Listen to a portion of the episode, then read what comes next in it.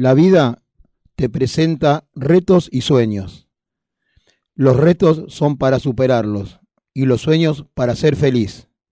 Hoy domingo 8 de agosto, segunda emisión de EIP Radio.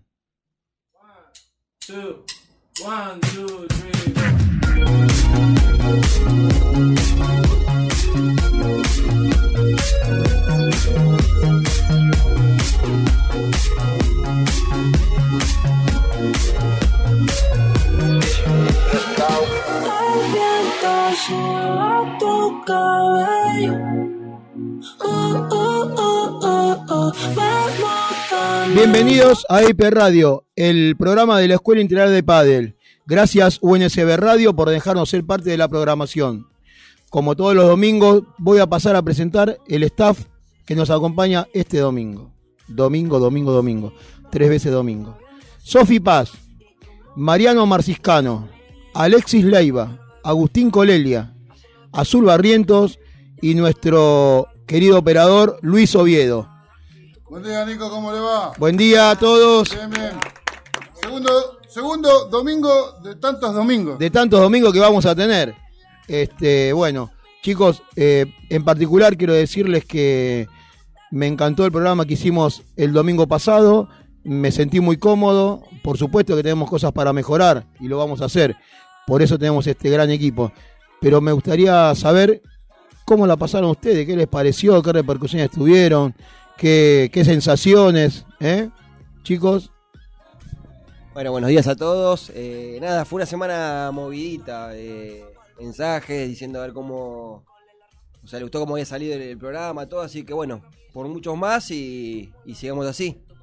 Bueno, ahora vamos a escuchar a, a, alguien que es parte importante de la escuela y que el domingo pasado por motivos laborales no pudo venir. Alexis, sé que nos escuchaste y ¿Cómo lo escuchaste primero y qué, sentís? Buen día, buen día. Bueno, como dijiste, por motivos laborales no lo escuché en vivo, lo escuché después, pero programó. Programó en el primero y acá estoy para el segundo. Primera vez, primera vez acá, primera vez en la radio, pero el primero de muchos, espero. Bienvenido, Alexis. Vamos, Ale. Vamos, Alex. Agustín. Bueno, sí, yo también. Eh, eh, sí, eh, bueno, de mi parte también, eh, para mí fue, un lujo eh, estar con ustedes en, el primer programa. y bueno, de, mi parte y de todos los que escucharon y me hicieron llegar de que la parte de Nito Brea fue la, mejor parte de, todo, de todo el programa. Así que nada, ojalá que este con los nuevos invitados de hoy sea aún mejor, porque hay que superarse siempre. Muy bien, muy bien. Un abrazo para Nito, que ayer eh, no, estuvimos hablando y nos agradeció también que lo, que lo hayamos invitado. Sofi. Bueno, nada, segundo domingo y acá estamos preparadísimos para todo y, nada, esperemos que muchos más. Buenísimo, buenísimo, Sofi. Eh, Azul, vos que laburaste y, y lo, lo sentiste, lo viviste, creo que muy tensa, pero bueno, hoy, hoy ya te veo mucho más tranquila, ya le hiciste, cebaste unos mates, así que bueno, contanos, ¿cómo te sentís? Hoy con muchísima expectativa, porque la verdad nos alegró mucho poder haber eh, llegado a muchos sitios, ¿sí? Y además a mucha audiencia. Y todas las repercusiones fueron muy buenas, nos enviaron mucho apoyo muchísima buena onda muy contentas y vamos con todo el segundo programa que hay muchos invitados, entrevistas. Buenísimo, buenísimo. Recién Agustín eh, habló de nuestro primer invitado que fue Nito Brea y que la pasamos bárbaro, estuvo 10 puntos, pero no me quiero olvidar de nuestro segundo invitado, un amigo de, la escuela y personal y de, de todos nosotros, Pablo Serantoni, y desde acá, desde IP Radio, le queremos mandar un muy feliz cumpleaños. Pablo, te queremos mucho. Saludos de todos los chicos. Acá todos te quieren hacer un saludito. Feliz cumple, Pablo. Abrazo grande, amigo. Muy feliz cumple. Feliz cumple y, gracias por remarla, remarla siempre con nosotros. Bueno, ahí ahora parte del staff va a seguir. ahí está. Feliz, que los cumpla. Muy bien, Pablito. Muy bien. Vamos con las redes sociales. Contactate con nosotros. Encontranos en Instagram como arroba escuela integral y en Facebook como Escuela Integral Oficial. aprovechen ahora para enviarnos sus mensajes y sus preguntas para los próximos invitados. Perdón, perdón, no me quedó claro lo de las redes sociales. ¿Me la podés repetir, por favor? Vamos con redes sociales. Encontrarnos en Instagram como arroba escuela integral y en Facebook como escuela integral oficial. Además, contactarnos en las redes de la radio, arroba UNSB Radio. A las 10.03 horas, la temperatura actual es de 12 grados, la humedad es de 81% y la temperatura máxima para el día de hoy es de 13 grados y una mínima de 8 grados. Está bastante fresquito. Bueno, bueno, muy bien. Este, y ahora el debut de nuestro profe. Eh, hoy vamos a, como todos los programas que tenemos armados, lo- los próximos programas, tenemos columnas de, nuestro, de nuestros profes. El otro día, por motivos de tiempo, no, se, no, no pudimos terminar eh, de hacer todo lo que queríamos, pero bueno, esto estaba programado, está estudiado, está trabajado. Y bueno, bienvenido Alex, hoy es tu primer columna de educación física. Vos nos dirás de qué querés hablar, cuál es tu tema. Y bueno, adelante. Aire para Alexis. Bueno, bueno, acá estamos. Esto me parece que estaba preparado porque es lo primero que toca y es la entrada en calor. Al principio, como siempre. Ah, bueno, bueno, sí. Es lo que me toca hablar hoy. Vamos a hablar del calentamiento, de la entrada en calor. Eh, y bueno, como dije recién, lo vamos a ubicar al principio de lo, del entrenamiento, de la competencia o de lo que sea que vayamos a realizar. Bien, vamos a arrancar. Calentamiento o entrada en calor, como se le suele decir. Me fijé y en la RAE, en el diccionario, figura y tiene una acepción para el deporte. Y es que antes de cada competencia, figura así, puede ser entrenamiento, lo que sea, para desentumecer los músculos son los ejercicios realizados por los deportistas. Eso figura en el diccionario, o sea que ya tiene una acepción para el deporte, el calentamiento. Bien, la entrada en calor se la conoce acá y en todos lados. Es universalmente conocida y se practica en todos lados. Eh, vamos a nombrarla como el conjunto de actividades y estímulos psicofísicos, porque no solo son físicos, eh, para permitir facilitar el, optimi- el optimizar el rendimiento y el efecto protector frente a los riesgos asociados a la actividad que va a ven- venir después, la, la actividad principal, principal. Bien, vamos a nombrar algunos de los beneficios más significativos. Importantísimo. Eh, para empezar, vamos a nombrar sobre el sistema cardiovascular y respiratorio, que vamos a lograr aumentar la frecuencia cardíaca, el transporte de energía y de los desechos desde el músculo eh, hacia las zonas de mm, pulmón, corazón, etc. va a producir un mejor aporte de oxígeno al músculo durante la actividad, que es lo que nos va a permitir desarrollarla durante mayor, eh, mayor tiempo. Bien, en lo referente al sistema neuromuscular, que vendría a ser relacionar el sistema neural con el músculo, acorta el tiempo de respuesta muscular, facilita control motor más preciso, muy importante para el pádel Excelente. y para todos los deportes, ¿no? Sí. Permite sobre todo que los músculos soporten grandes cargas. Acá yo escribí sin sufrir lesiones, pero bueno, Sí. las lesiones, como sabemos, no es que son inevitables. Pueden pasar. Pero bueno, con esto eh, reducimos las posibilidades de que esto pase. En cuanto a los factores psicológicos, también muy importante. Concentración, motivación, atención, percepción visual son algunas de las cosas que nos va a dar una buena entrada en calor. Adentrándonos un poco más en el tema, podemos decir que el calentamiento lo podemos dividir en dos tipos. Eh, uno general y uno específico. El general es para aumentar el potencial funcional del cuerpo, para que se ponga todo a funcionar. Y lo segundo es lograr una relación óptima entre el ejercicio próximo a realizar. Por ejemplo, lo podemos ver en los partidos que antes de jugar realizan golpes de Sí, todo tipo. sí, sí, sí. Eso ya va a lo específico de cada deporte. Bien, no solo es aconsejable realizar la entrada en calor previa al entrenamiento o competencia en el pádel, en nuestro caso, sino que debería hacerse en cualquier tipo de actividad. Si vamos a jugar el domingo un partidito de lo que sea, siempre es recomendable Recomendable, sí. exactamente realizar una buena entrada en calor. Eh, siempre que la realicemos vamos a obtener beneficios previos, aunque a simple vista no parezca. Bien, Eh, nada, en mi caso siempre las clases de, de la escuela arrancan con, eh, con la entrada en calor. Sí, vos sabés, Alessi, que la escuela tiene nueve años y durante mucho tiempo estuvimos buscando un preparador físico porque sabíamos y conocíamos de todas las virtudes que, que- tiene tener un preparador físico en, en- una escuela para, mm, para eso mismo que vos decís, para la entrada en calor y para que la gente tome conciencia de lo importante que es. Así que de- desde el primer día que viniste, vos adoptaste la, la- la idea de la escuela y bueno, gracias por, por tu trabajo, que es excelente. Algunos, algunos medio que los odia un poco más, otro un poco menos, pero bueno, al final todos se terminan moviendo antes de, de agarrar la paleta. Bueno, muchísimas gracias Alex. Ahora Sí. vamos a escuchar Excelente. un tema musical este, y después vamos a, a charlar un poco de todo esto que dijiste que nos, nos pareció muy bueno. Eh, ahora vamos a escuchar a Charlie García con un tema que se llama Promesas sobre el bidet.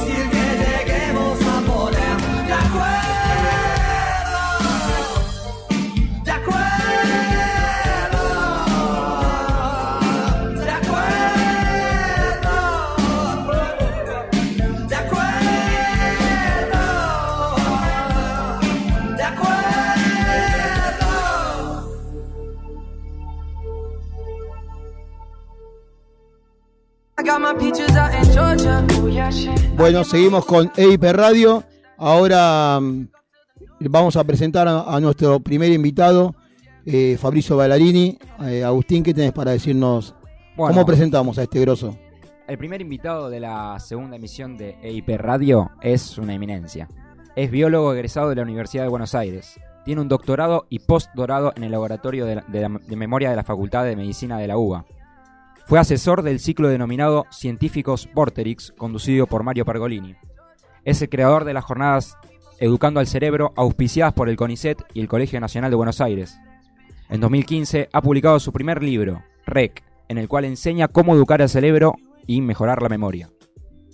Con su lema Más ciencia, más libertad, ha logrado transmitir a muchos de nosotros la importancia de ejercitar nuestra memoria. Hoy tenemos el honor de entrevistar a Fabricio Ballarini. Fuerte aplauso para Fabri. Hola Fabri, buen día, ¿cómo estás? ¿Cómo andan? Buen día. Bueno, muchas gracias. ¿Qué te pareció la presentación? ¿Estuvimos bien? ¿Cortitos? Demasiado. ¿Demasiado? No, no, no. Para nada. Bueno, Fabri, muchas gracias, ¿eh? Este, do- día domingo, tempranito, eh, complicado para que... Bueno, complicado no, gracias por, por, por aceptarlos. Este, El domingo o sea, a la mañana es un buen eh, momento para escuchar un programa de radio, así que los felicito por el por el proyecto. Seguramente les va a ir súper bien, van a aprender un montón de cosas, así que nada, me pone contento. bueno, muchas gracias. Fabri, en principio, lo que hay miles de cosas para, para hablar con vos, pero lo que más me intriga a mí es eh, tu acercamiento al pádel.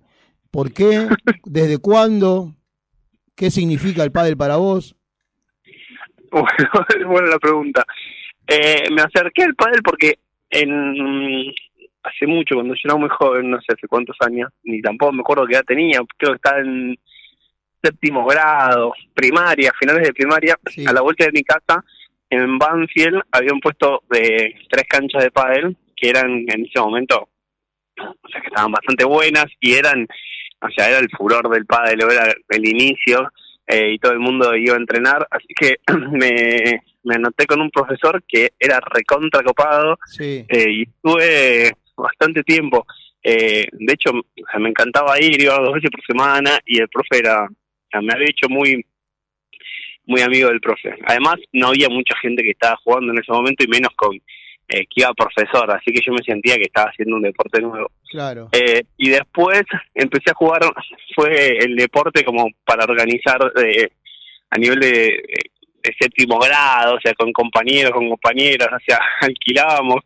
Yo era muy chico, o sea, ahora me doy cuenta que, que era muy chico porque teníamos cierta independencia, además había canchas por todos lados. Claro, claro. Eh, y después, eh, bueno, después dejé de jugar por un tiempo y, y nada, ahora es como durante los últimos años, ya de grande, sin haber jugado en ningún nivel ni nada, es como una buena excusa eh, para ver a, parte de mi familia. Así que se transformó como un- en un motivo deportivo, pero para, para juntarme con amigos o con familiares.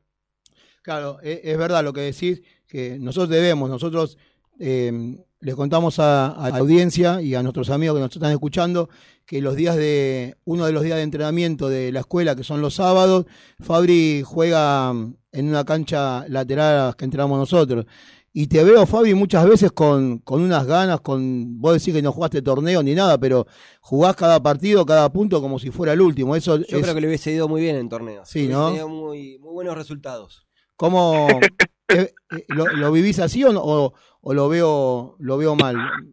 No, me gusta jugar, eh, ahora juego súper eh, relajado, Claro. Eh, yo era muy competitivo cuando era más chico porque yo jugué al vóley eh, casi toda mi, mi infancia, la adolescencia, eh, casi no profesional, pero sí en algún momento jugué profesional, eh, Ah, así que me, me gusta competir y me gusta eh, ganar y cosa- toda esa cosa de la de la competencia que no la traslada a pádel, pero eh, porque juego con amigos. Claro. Pero sí, le pongo mucha pila y, y, o sea, me interesa eh, competir. Obviamente creo que debe venir de ahí, de, de haber entrenado mucho tiempo, de haber jugado. Eh, Viste que un poco cuando jugás a cualquier nivel, pero bueno, cuando competís tenés que ganar, o sea, el deseo de ganar tiene que estar, o sea, tiene que estar esa motivación, más allá que hay que aprender a perder y eso es súper importante, eh, viene, viene de ahí y me gusta como divertirme, aparte de, de lo que me divierte es eso, es competir, que reírme, perder, tener ganas de ganar, boludear con los puntos. y- Claro. Fabio, vos sabés que eh, lo que decís justo, justo es, era una de nuestras preguntas, o más que nada una de mis dudas. Nosotros hace mucho tiempo que tenemos la escuela y siempre tengo, a ver, no, no sé si duda, pero eh, las ganas de competir, nosotros las tenemos siempre. Lo que nosotros tratamos de enseñar en la escuela es, por, primero por las edades de, los alumnos, que son muy chicos algunos, otros adolescentes, y lo que enseñamos es también a saber perder, ¿no? Que justo, justo vos lo dijiste, eh, no es fácil saber perder. Ahora, mi pregunta es, eh, nosotros te- tuvimos varios casos de padres que quieren que los alumnos ganen y ganen y ganen, ¿no? ¿Cómo es eso? Pues, ¿Eso se traslada, a- el padre lo traslada al chico, el chico después se hace también ganador, ganador, quiere ser ganador, o es algo, no sé, como una presión extra para, para el alumno, para el nene? Ahí está, está buenísima la pregunta por varias cosas. Yo no sé por qué, pero durante estos años me hice bastante amigo de deportistas de élite, eh, gente que juega, de hecho muchos juegan, jugaron los Juegos Olímpicos hace poquito, y todos siempre me cuentan algo que a mí me sorprende, eh, que es el deseo, o sea, de ganar sí o sí, ¿viste? Esa cosa de juego cualquier cosa y te quiero ganar, ¿viste? También lo dice de, de Messi, o sea, te juega cualquier cosa, hasta con los hijos y quiere ganar.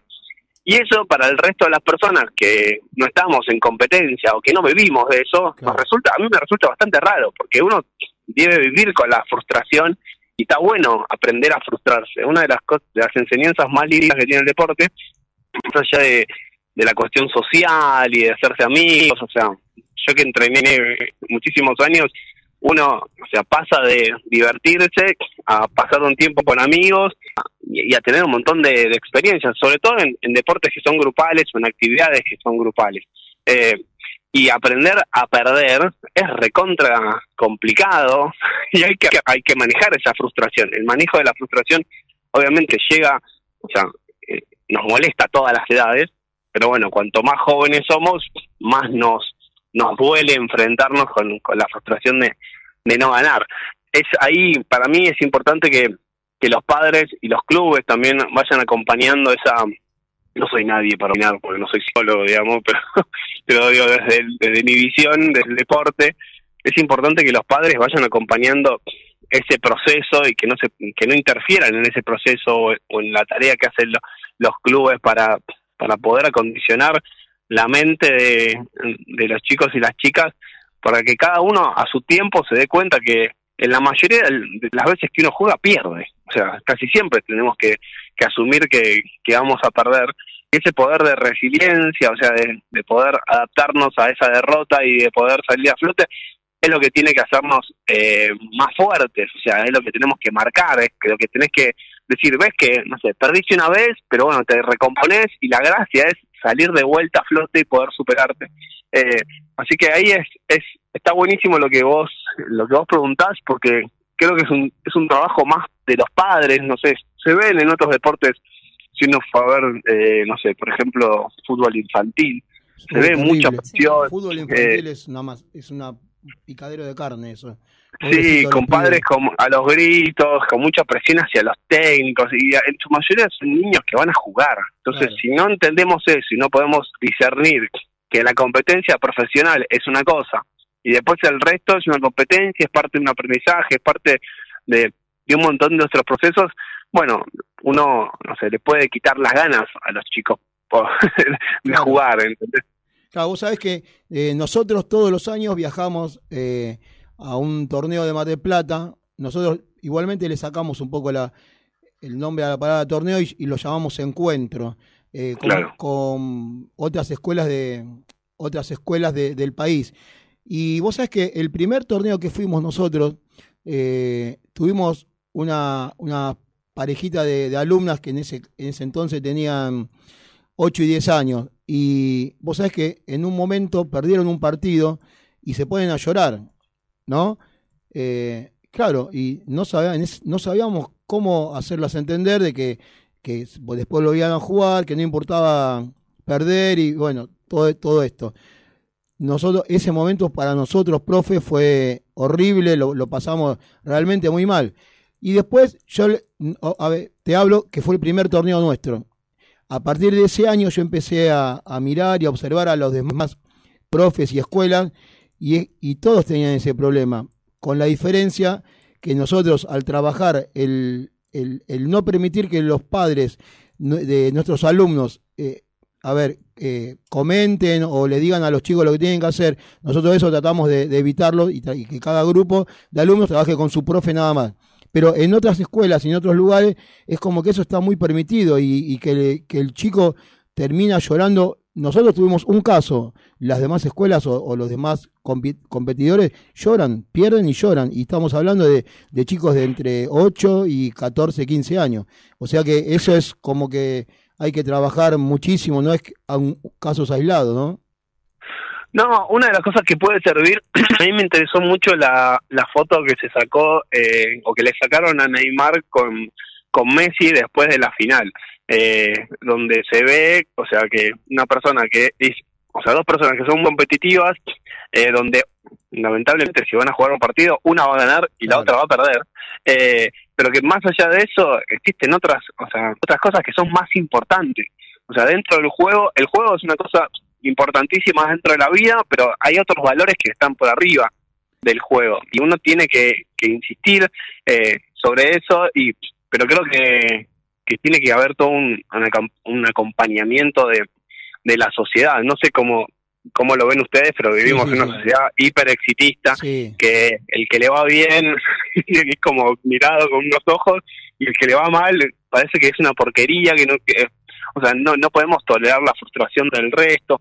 Así que no, no es una cuestión creo que, que entra solamente en el deporte de, de los chicos y de las chicas sino que se ve en todos lados. Así que eh, es algo muy importante a trabajar y bueno dejar un poco de lado el, el concepto ese de, de torneo está buenísimo. O sea que sí. sea un encuentro que uno entienda que va a vivir experiencias que va a jugar y que todo el tiempo vas a aprender. O sea que todo el tiempo vas a aprender y que parte de, de aprender es que te vaya mal.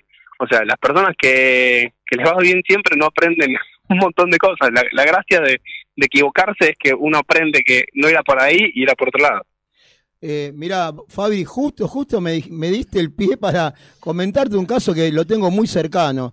Eh, Azul es una, una estudiante de una estudiante de- de derecho y bueno, está muy acostumbrada, viste, a notas, no sé, superlativas. Para mí que al padre no salió, ¿no? Pero este todo 10, tampoco. 9 y viste cosas, esa- esas notas hasta todo. Y un día me vino, me llamó llorando, eh, enloquecida que se había sacado un 5. A ver, eso es más o menos de lo que estamos hablando ahora, ¿no?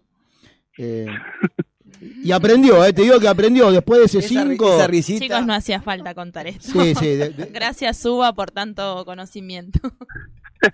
No, pero digo, estas cosas eh, eh, se, o sea, están en todos lados, Claro. con las notas de, las de las escuelas también. Eh, y también otro, hay todo un costado que, que vemos que cuando uno le va mal, o sea, lo tienen que castigar, ¿viste? Cuando uno se saca una mala nota, eh, está la costumbre esa, Sí. lo, lo tenemos incorporado, que hay que retar al que le va mal y festejar al que le va bien. Y eso es bastante terrible, porque yo no creo que, que la gente que le vaya mal en cualquier ámbito lo haga a propósito o tenga ganas de que le vaya mal. Entonces, creo que lo que tenemos que, que hacer es al revés. Es el que le va bien, bueno, me parece perfecto. Eh, hay que festejar, hay que ponerse contento y al que le va mal hay que, o sea, hay que apoyarlo, no hay que, eh, no hay que castigarlo, sí, o sea, hay que tratar de, de que se dé cuenta que, que todo el tiempo hay miles de oportunidades eh, y que hacerlo, sí, que lo normal es que nos vaya mal. O sea, uno no evalúa todas las cosas, pero normalmente eh, a uno le va mal todo el tiempo. O sea, y de vez en cuando gana. entonces hay que acostumbrarse a eso, a festejar los momentos en los cuales eh, uno le va bien y acostumbrarse a que, puede ir mal todo el tiempo. Igual con el paso del tiempo creo que fue cambiando eso, ¿no? De lo que vos decís de, los de los padres que castigaban, me parece, ¿eh? que con el paso del tiempo ya no, no es tanto la presión que, que recibe No, esperemos que no, pero pero que a veces lo trasladan Sí. esas cosas de las escuelas al, al deporte. Sí, sí, O y- sea, cuando un padre se mete y se enoja con un técnico porque no puso a su hijo, bueno, también tiene, eh, tienen esas cosas. O sea, muchos eh, técnicos de fútbol o de, de equipos, o sea, donde hay suplentes, eh, el, el técnico prioriza ganar claro. que, que, que jueguen todos, ¿entendés? Sí, sí. Entonces, digo, ya desde ese lugar ya los van tatuando a tener una competencia dentro del grupo. Y creo que lo importante a esa edad es jugar, es divertirse, es aprender algunos, algunos valores lindos para el resto de la vida. Y bueno, y, y también ser consciente de que, de que por ejemplo, el, la cantidad de personas que llegan a competir y a vivir de ese deporte es muy poca. son pocos, o sea, claro, son por lo cual, digo, creer que llevando a tu hijo a, a hacer un deporte, tu hijo va a vivir de eso, es, Claro, es, claro. es una locura del, Claro, del padre o de la madre. Eso es, lo más probable que no suceda. Así que hay que vivirlo con nada, con, con, con alegría, con deportividad, sabiendo en- que los valores pasan por otro lado. Sí, igual, Fabri, doy fe y quiero dar, quiero dar testimonio de que eso de que presionar al hijo no resulta, doy fe, porque todavía recuerdo, yo tenía 14 años, segundo año de secundaria, mi profesora de, de castellano llama- llamó a mi madre porque la verdad no venía bien Mi mamá, eh, con su psicología, me pegó un cachetazo delante de la profe y efectivamente me llevé la materia, o sea que no aprendí nada. Gracias, ya mamá. Nico dice, gracias, mamá. Sí, sí. Pero bueno.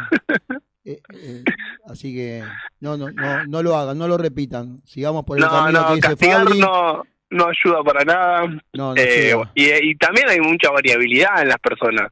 O sea, pensar que son todos iguales y que con un mismo método todos van a funcionar de la misma manera es, eh, es una ingenuidad. O sea, hay hay chicos que va, que uno necesita motivarlos más, hay chicos que ya vienen de por sí eh, hiper recontra motivados, hay eh, alumnos que son más competitivos o menos, entonces yo creo que cada uno tiene que ir eh, viendo el perfil de, de, los chicos y las chicas como para poder eh, acomodarse y eso es lo lindo un poco de del deporte, o sea, convivir con otras personalidades, eh, aprender de otras personalidades, tener vínculos, eh, o sea, lo- el vínculo social en, en el deporte es fundamental, sobre todo en los, en los clubes de barrio, donde la mayoría de esos chicos a veces son amigos o vienen del colegio.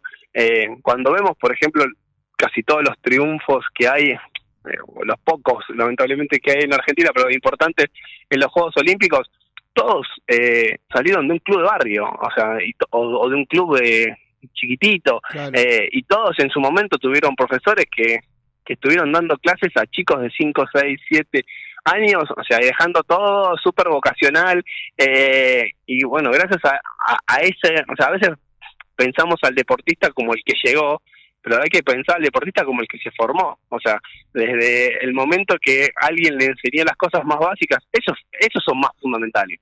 O sea, esos lograron eh, instruirle el amor por el deporte, lograron enseñarle cosas y lograron que, que esa persona tenga ganas de seguir jugando a eso toda la vida, lo cual es complicadísimo. O sea, quizás lo que jugamos una vez de vez en cuando nos encanta, pero también hay que entender que una persona que vive del deporte está ocho horas jugando a eso, eh, lo cual es eh, es muy muy complicado, digamos, es muy monótono, eh, tiene muchas rutinas. A veces vemos los partidos y decimos que qué bueno jugó un partido.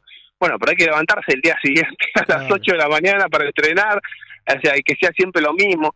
Así que digo, hay que sacarle, o sea, hay que darle al deporte eh, miradas lindas y también hay que darle miradas realistas, que es, sacrificio, que es complejo, eh, que no todos llegan, eh, pero es una es una linda tarea y creo que cada vez tenemos que ap- apuntar más a que parte de la educación pase por por esos valores y que pase por el deporte.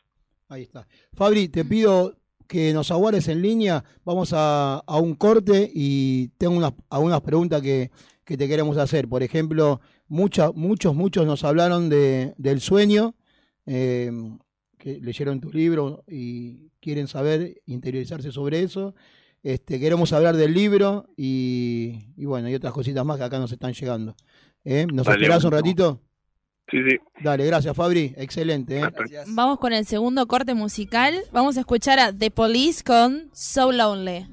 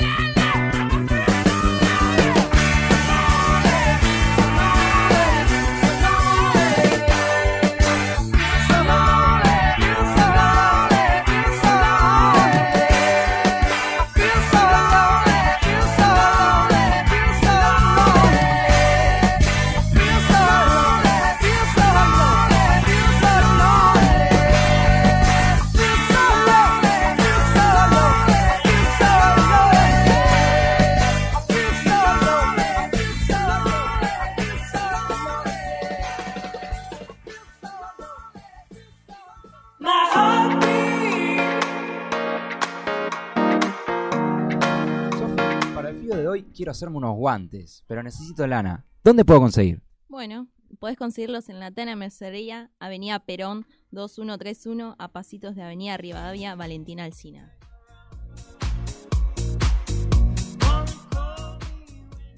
Cuando llegue a casa tengo que limpiar la cocina, pero no tengo con qué. ¿Qué me podrías recomendar? Y bueno, podés visitar a Unelen, que tienen artículos de limpieza y perfumería, ubicados en Lavallol 290 en Lanús Oeste. Che, para, para, para, para. ¿Sabés que es el cumple de mi hermana y necesito decorar mi casa? Bueno, entra a visitar en la página de Instagram a Magic Moments que realizan ambientaciones, decoraciones y arte con globos. Seguilos en sus redes sociales como arroba Magic Moments-a Belarga.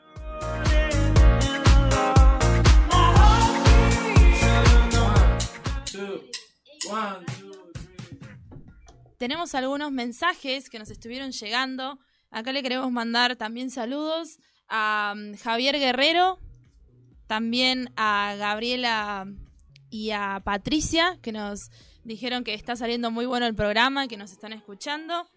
Así también nos mandó un mensaje Marcos, Marquitos, nuestro alumno, el papá um, Hernán también entrena con nosotros, nos dice que nos está escuchando y que le gusta mucho venir a la escuela integral.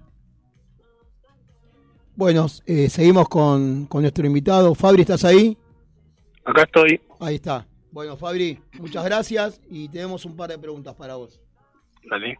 Muy bien, tal como anunciamos en la presentación, eh, en el año 2015 has lanzado tu primer libro, Rec, el cual hemos tenido el agrado y el gusto de leerlo y también recomendarlo. Y nos interesó mucho en una parte que hablas de la, la referencia de las horas de sueño y de la actividad física. Nuestra pregunta sería, ¿cuáles serían las desventajas de un cuerpo con pocas horas de descanso y qué tal efic- tan eficiente podría ser ese entrenamiento que realice? Ok, qué pregunta difícil. eh, Vamos a hacer trabajar un domingo, dale. el, sueño es fundamental. A veces pensamos que, el- que cuando vamos a dormir descansamos el cuerpo eh, y en realidad al, cerebro mientras uno está descansando el cuerpo le pasan un montón de cosas. O sea, no es que se apaga todo el cuerpo para descansar, sino que lo que hacemos es eh, desconectar lo- los músculos y relajar la parte muscular, pero el cerebro sigue muy activo y le pasan muchas cosas muchas cosas positivas, o sea, mientras dormimos. Por eso es tan importante dormir y en las personas que tienen eh, problemas para dormir hay muchos, o sea, muchos perjuicios. De hecho, eh, o sea, van desde cosas mu- muy simples esos perjuicios hasta cosas muy complicadas. Eh, no sé si alguna vez se cruzaron con personas que no pueden dormir a la noche, es algo, o sea, espantoso eh, y más allá de poder tratarse, es importante tener en cuenta algunos tips antes de irse a dormir que Ah, eso es muy interesante. son bastante fáciles de llevar a cabo, digo fáciles porque no son muy complicados, a veces nos cuesta incorporar cosas nuevas, pero bueno, lo que tenemos que, que hacer para irnos a dormir es tratar de separar mucho las pantallas, eh, el, el celular de, del sueño, o sea, del comienzo del sueño. No, no está bueno como estar conectado al, celular, es a veces casi imposible, eh, pero bueno, no está bueno mirar el celular hasta último momento porque eso hace que, que nos cueste dormir.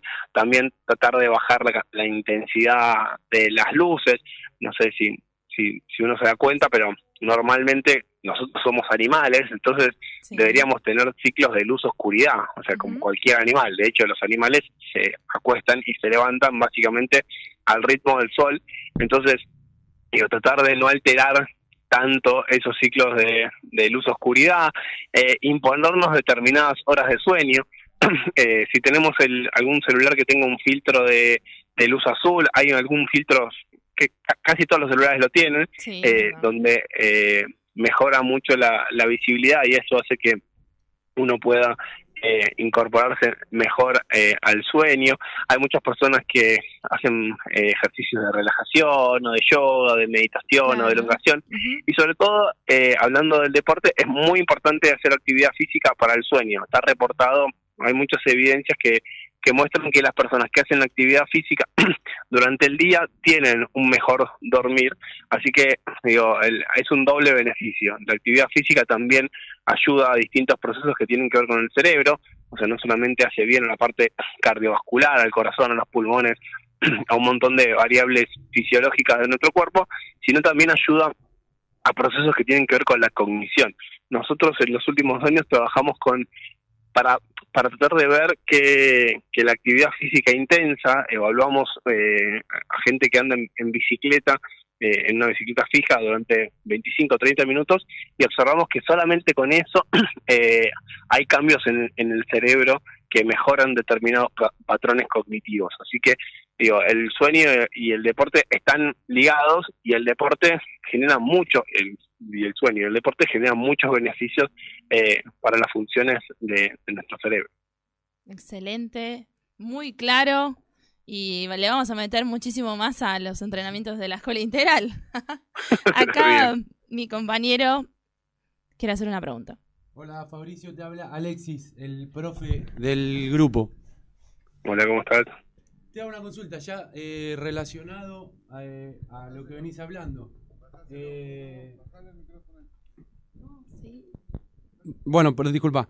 Eh, relacionado a lo que venías hablando sobre el sueño, no solo con el deporte, sino con la capacidad de aprender cualquier cosa, eh, nada, con las faltas de horas de sueño. Tengo entendido que según las fases del sueño ayudan a, a procesos de, de la memoria.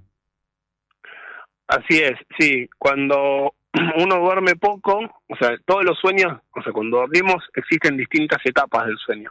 Aunque no nos demos cuenta porque estamos dormidos, el cerebro entra en como en distintas etapas. Hay una etapa que se llama REM, que es una etapa muy importante para, para soñar o para dormir, eh, porque tenemos relajación eh, total de nuestro cuerpo y se puede reconocer muy fácilmente si uno mira a una persona mientras está durmiendo, se da cuenta, o un animal, a veces lo vemos en los perros o en los gatos, que tienen un movimiento ocular muy intenso, o sea, mueven mucho los ojos.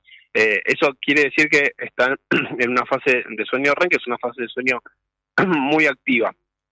Se sabe que esa fase de sueño eh, es muy permisible a, a cosas externas. O sea, si vos en ese momento que estás durmiendo le hablas a una persona que está durmiendo, en algunos casos algunas personas pueden responder algunas cosas o pueden incorporar cierta información. Así que hay muchos estudios en la actualidad sobre us- usar determinadas fases del sueño para aprender mientras vos estás durmiendo. Eso que en su momento antes la gente se iba a dormir con algún cassette que le enseñaba, no sé, otro idioma o algo por el estilo. Ahora hay, volvieron a hacerse estudios para ver si durante esos momentos se puede aprender o se puede seguir aprendiendo. Muchas gracias, muy claro. Eh, Agus, Hola Fabri, bueno, eh, mi nombre es Agustín. ¿Cómo estás? ¿Cómo estás? ¿Todo bien? Eh, bueno, mi, mi pregunta va más que nada por, por tu libro, eh, que, que, bueno, no se hace de, de la noche a la mañana. Eh, y bueno, preguntarte, ¿no? Eh, ¿Qué le podrías recomendar a, la- a las personas que, que tienen ganas de, de hacer un libro eh, y qué consejos podrías darles para, para, bueno, para poder hacerlo? Eh, es también difícil. Yo sufrí muchísimo escribiendo el libro. No es que la pasé súper bien, porque pensé que era que era que iba a ser mucho más fácil eh, y me costó. Me costó no repetir palabras, o sea, me costó de la parte de la escritura. Hay gente que tiene como un don para poder escribir, pero por lo menos está bueno ordenarse y, y no y no angustiarse cuando las cosas no salen. Eh, es, es, lindo tratar de plasmar lo que uno piensa, lo que uno le pasa en la escritura. Hay muchos talleres que, que hacen eso y, y son muy reconfortantes.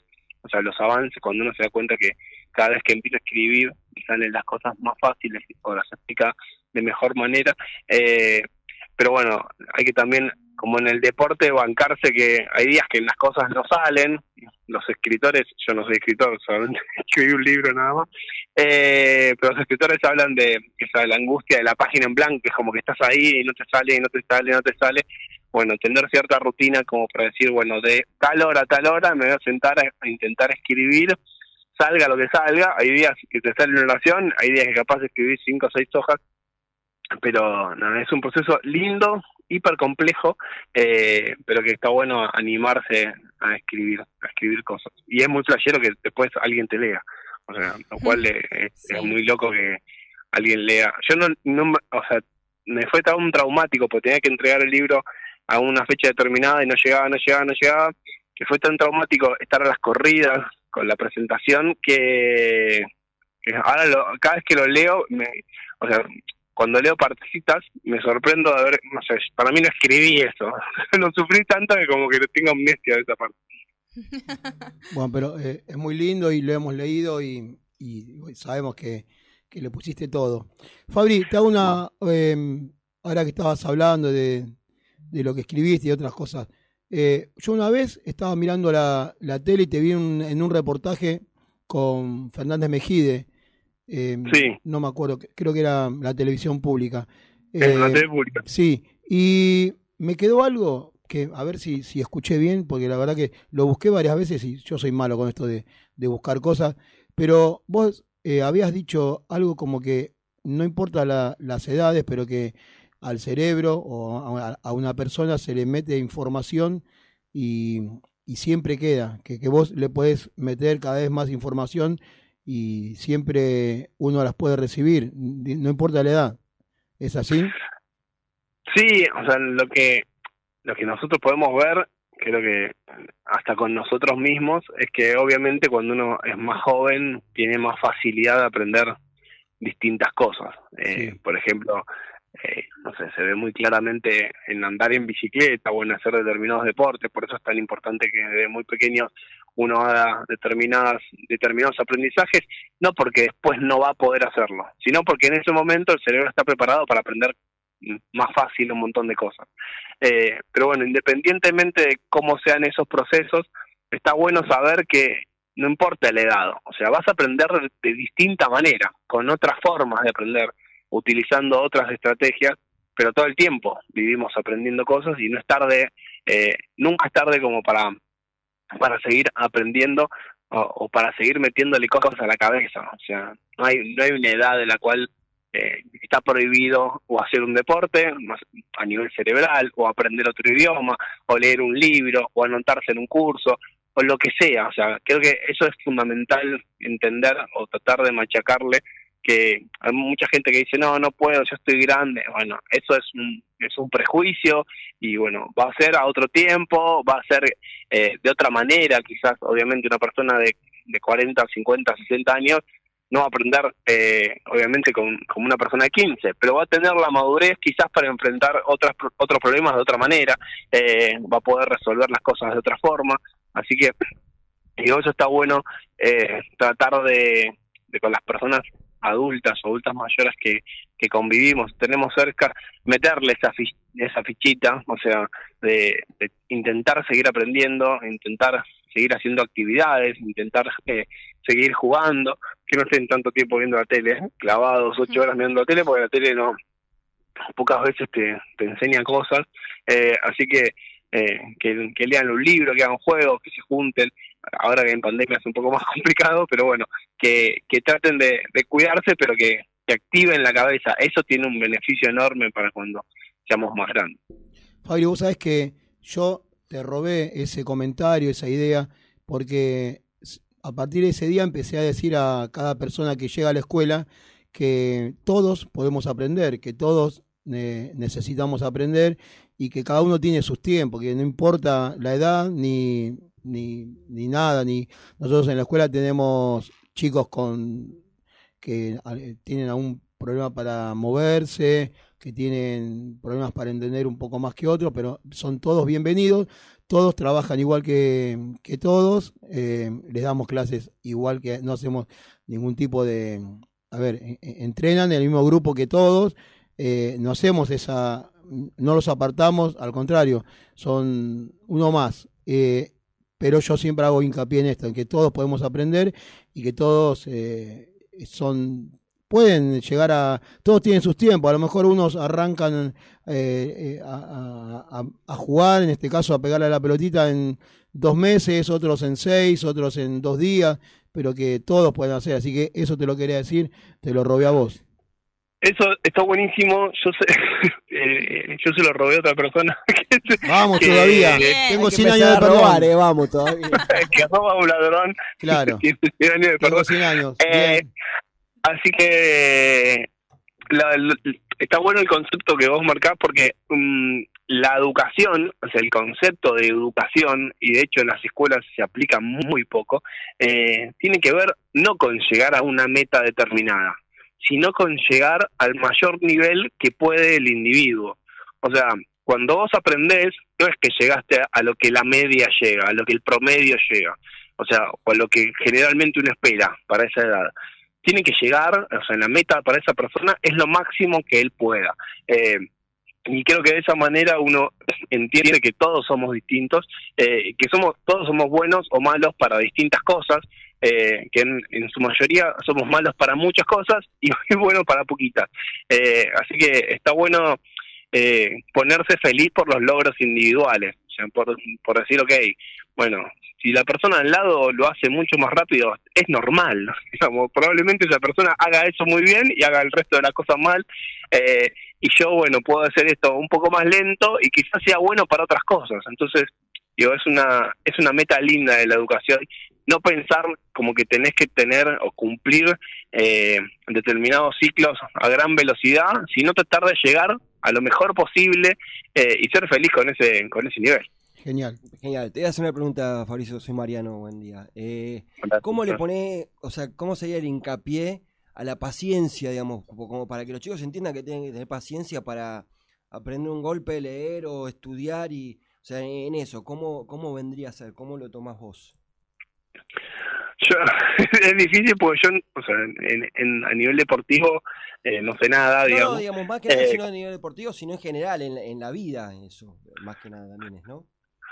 Sí, no, tampoco soy muy bueno. Yo soy padre y me cuesta mucho enseñarle a mi hijo que tiene que tener paciencia, un montón de cosas. Claro. Eh, pero creo que el deporte es uno de las de, los mejores lugares como para poder enseñar eso, para poder llevarlo a la práctica. Eh, porque, o sea, hay que hacer hincapié en que todo el tiempo estamos avanzando. Quizás no nos damos cuenta con, cuando uno está viviendo un determinado aprendizaje que aprendiste. Pero bueno, hay que tener en cuenta decirlo que vos quizás no te acordás, pero hace dos semanas esto no te salía y hoy te sale. o sea, y lo pudiste hacer, o sea, todo el tiempo hay que ir para, para mí, hay que ir para atrás y recordar que, o sea, marcar lo que es el aprendizaje. O sea, vos cuando viniste no sabías hacer esto, ni esto, ni esto, ni esto. Bueno, tardaste un este tiempo Claro, tardar el tiempo determinado. necesario que sea para, para poder realizarlo, exacto. Claro, pero siempre tener presente que, o sea, que se construyó, que, que, que se puede avanzar. Quizás no somos conscientes, como obviamente somos hiperexitistas también y vivimos el presente, no nos damos cuenta, no miramos para atrás y decimos, che, yo hace poquito no sabía estas cosas. Entonces, digo, como profe está bueno siempre recordar cómo llegamos a una situación y todo lo que aprendimos. Y obviamente la paciencia también depende de las personalidades eh, de los alumnos. eh, así que digo, hay que tratar de, de, acompañarlo en ese en ese periodo. Y obviamente estamos en un momento muy eh, muy difícil porque bueno la pandemia afecta la salud mental de, casi todos, eh, estamos más sensibles y estamos más impacientes, eh, en los chicos también, en las chicas también se ve, eh, pero bueno, eh, creo que es un, un lindo desafío, complicadísimo, yo no tengo la, la receta y si la tenemos en algún momento pasámela, la, no, creo que la aplico con mi hijo. No, no, yo creo que tampoco. Bueno, Fabri, eh, ¿sabes? Otra cosa que te voy a tomar es esto que acabas de decir, de que cada vez, o que le digamos a, eh, cada tanto al alumno cuánto creciste, cuánto avanzaste y mirá lo que lograste. Así que eso a partir de- del próximo lunes que empezamos nuestra semana de, de entrenamiento lo vamos a tomar, me pareció genial. A veces lo hacemos, pero lo vamos a, a- a repetir. Buenísimo. Bueno, Fabri, te, te agradecemos un montón el que hayas te hayas conectado con nosotros. La verdad que para nosotros es- es un lujo. Nos quedamos todos mirando el micrófono porque no, no hacemos más que, que escucharte y con, con la simpleza que hablas, con, con lo directo que sos y bueno, y lo talentoso, por supuesto. Así que te dejo un saludo acá de cada uno de los integrantes y, y nos estamos viendo los sábados, como siempre. Dale, bueno, muy agradecido, creo que está buenísimo eh, valorar el, el trabajo de gente que se dedica a formar eh, a, chicos y a chicas de todos los niveles. Para mí es, eh, es algo como muy valorable me gusta mucho eh, ver que, que se esfuerzan por entender, que, que se, se forman para ayudar a, a enseñar distintas cosas en algo que es muy difícil y es súper valorable. Creo que eh, a veces uno de adulto no le da tanto valor, pero yo me acuerdo de todos mis profesores de educación física, o sea, todos los que me enseñaban cosas eran mis superhéroes, estaba buenísimo.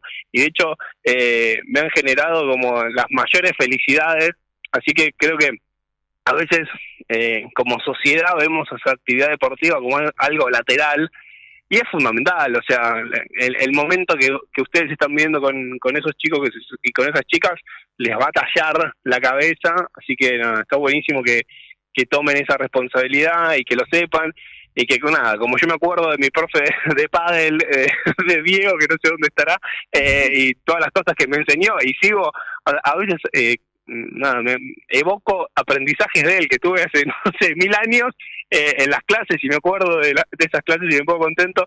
Está bueno que ustedes sepan que nada, le están ayudando y van a quedar en la cabeza de esos chicos y esas chicas por mucho tiempo. Muchas gracias, Fabri. Este aplauso es para vos. Muchísimas gracias. Muchas gracias.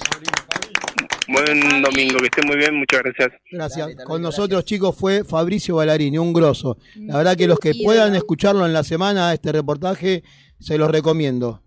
¿Con qué seguimos, Azul? Seguimos con el tercer corte musical y se viene una clásica banda que queremos mucho que se llama Maroon 5 y suena What Lovers Do.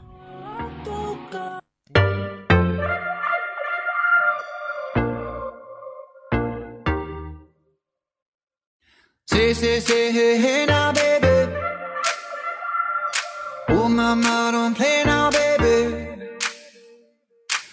Say, say, hey, hey now, baby. So let's get one thing straight now, baby. Tell me, tell me if you love me or not, love me or not, love me or not. At the house on you, am I lucky or not, lucky or not, lucky or not? You gotta tell me if you love me or not, love me or not, love me or not. Been wishing for you, am I lucky or not, lucky or not, lucky or not?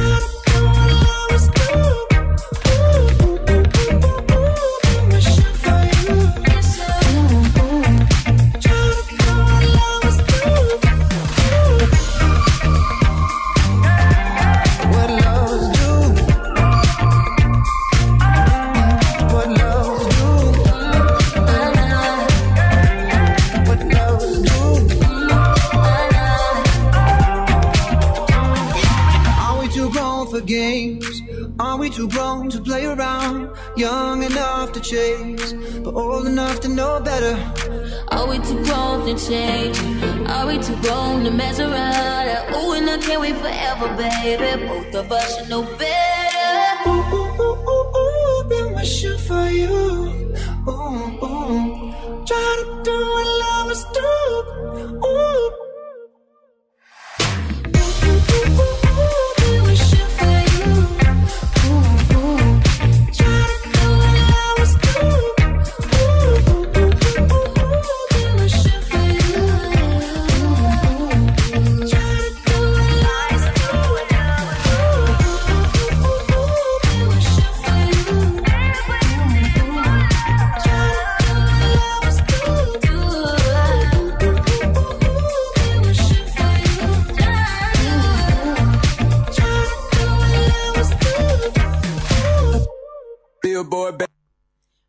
Bienvenidos al segundo bloque de EIP Radio. Continuamos aquí en la segunda emisión de nuestro queridísimo programa. Y ahora se viene la columna de Sofi Paz con todas las noticias del deporte. Te escuchamos.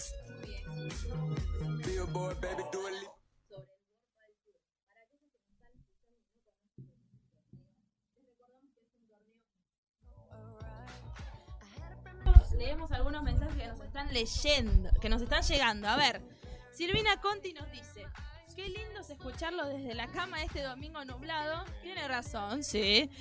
Muy interesante la entrevista a Fabricio. Rescato que todo lo que se aprende de joven es más enriquecedor. Como aprender a manejar, por ejemplo, de grande no es lo mismo que de joven, porque ya tenemos más temores. Es totalmente acertado. Vamos, tía. Gracias por los saludos, tía. Acá nos llegaron algunos otros mensajes. Claudio, de la cancha abierta, nos dice que ya nos está escuchando. Así que le mandamos un saludo grande a él y a toda su familia. Y ahora sí, vamos con la columna de Sofi Paz. Muy bien. Sigamos con el resumen de lo que pasó en la semana. Sobre el World del Tour, para aquellos que nos están escuchando y no conocen lo que es este torneo, les recordamos que es un torneo internacional ubicado en España, pero con, parti- con participación de jugadores profesionales de este deporte. Participan jugadores de todo el mundo. El domingo pasado terminaba el World Challenger Lerma, los cuales justos ganadores fueron por el torneo femenino María Carmen Villalba y Carla Mesa, llevándose el partido por 6-0, 7-5. Y por el lado masculino, Lucho Capra y Javi Garrido en dos sets de 6-3 ambos. Esta semana se realizó el Málaga Open y hoy bien tempranito arrancaron las finales. La final femenina fue entre las parejas de Delphi Brea y Tamari Cardo contra Ale Salazar y Gema Trai, ganando estas mismas con dos sets de 7-5, 6-2. Y por el lado masculino ganaron Pablo Lima y Agus Tapia el primer set 6-2 y el segundo set por tiebreak 7-6. Excelente, Sofi, muchísimas gracias. Continuamos. ¿Algún otro dato de alguna otra información? Así ¿Qué es. podemos escuchar? Seguimos con el próximo torneo de World del Tour es la Nucia Challenger que se disputará del 9 de agosto al 15 de agosto. Después, sobre noticias de APT, eh, que era un torneo similar al World del Tour, pero a diferencia que se lleva a cabo en América. En su gran mayoría con participación de jugadores profesionales sudamericanos y van llevando el torneo a distintas partes del mundo. Por el mes de agosto no va a haber torneo hasta el mes de septiembre que arrancan con el Oreiras Open. Pero también tenemos la actualización del ranking. Lidera este mismo Federico Chiostri con 3.457 puntos. Le siguen la dupla brasilera Estefano Flores y Giulianotti con 3.436 puntos. Y luego la pareja que se está llevando toda la atención, como lo son Maxi Arce y Franco Dal Bianco, con 2.702 puntos cada uno.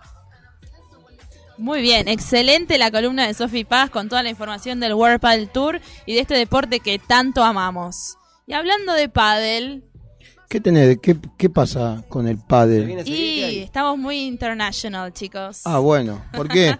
¿Se Porque- puede adelantar algo? ¿Se puede...? Sí, sí, ya lo tenemos en línea. Ah, bueno.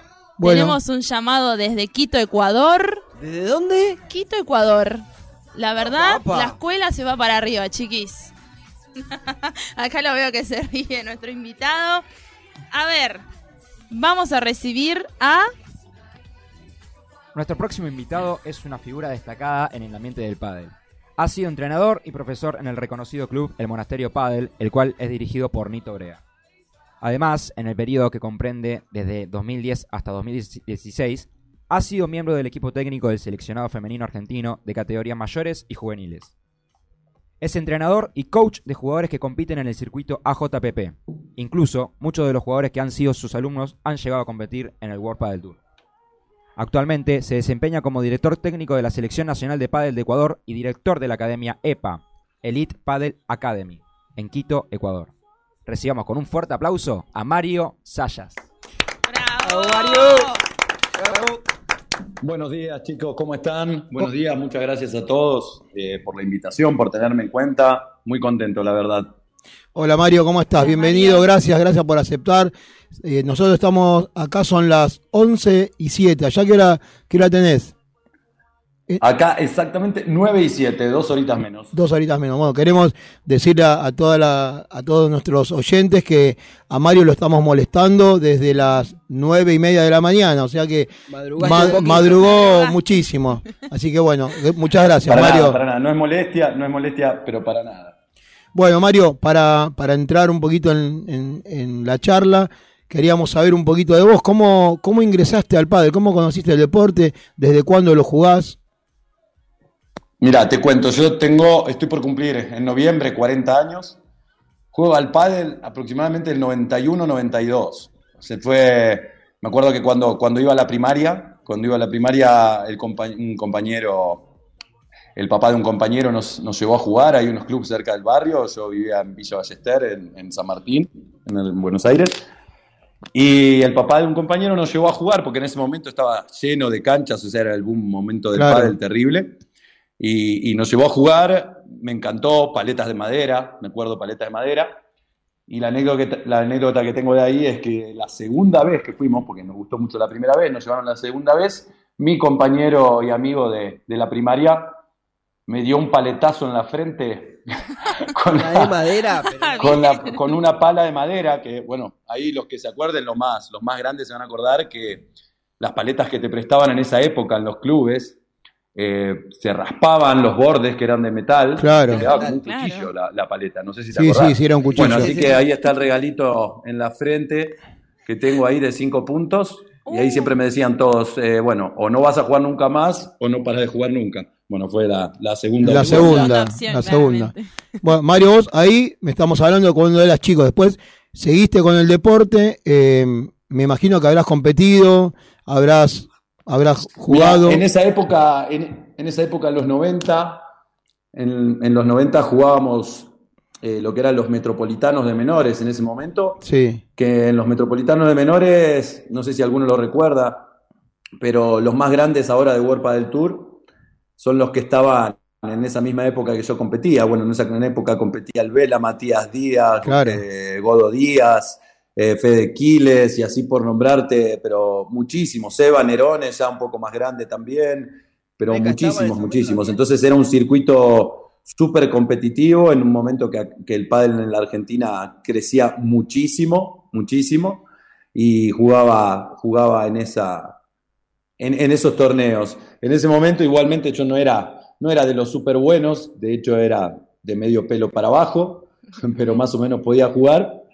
Y bueno, la verdad que tengo, tengo un recuerdo muy lindo de todo eso, de la experiencia de los metropolitanos menores, que fue lo que me, lo que me hizo enamorarme del pádel y estar ahora acá, a donde estoy. Después un poquito, un poquito más de tiempo en adelante, en el año, ya pasando un par de años adelante, en el año 2005 empecé a competir en, en los torneos del circuito que en ese momento era APP.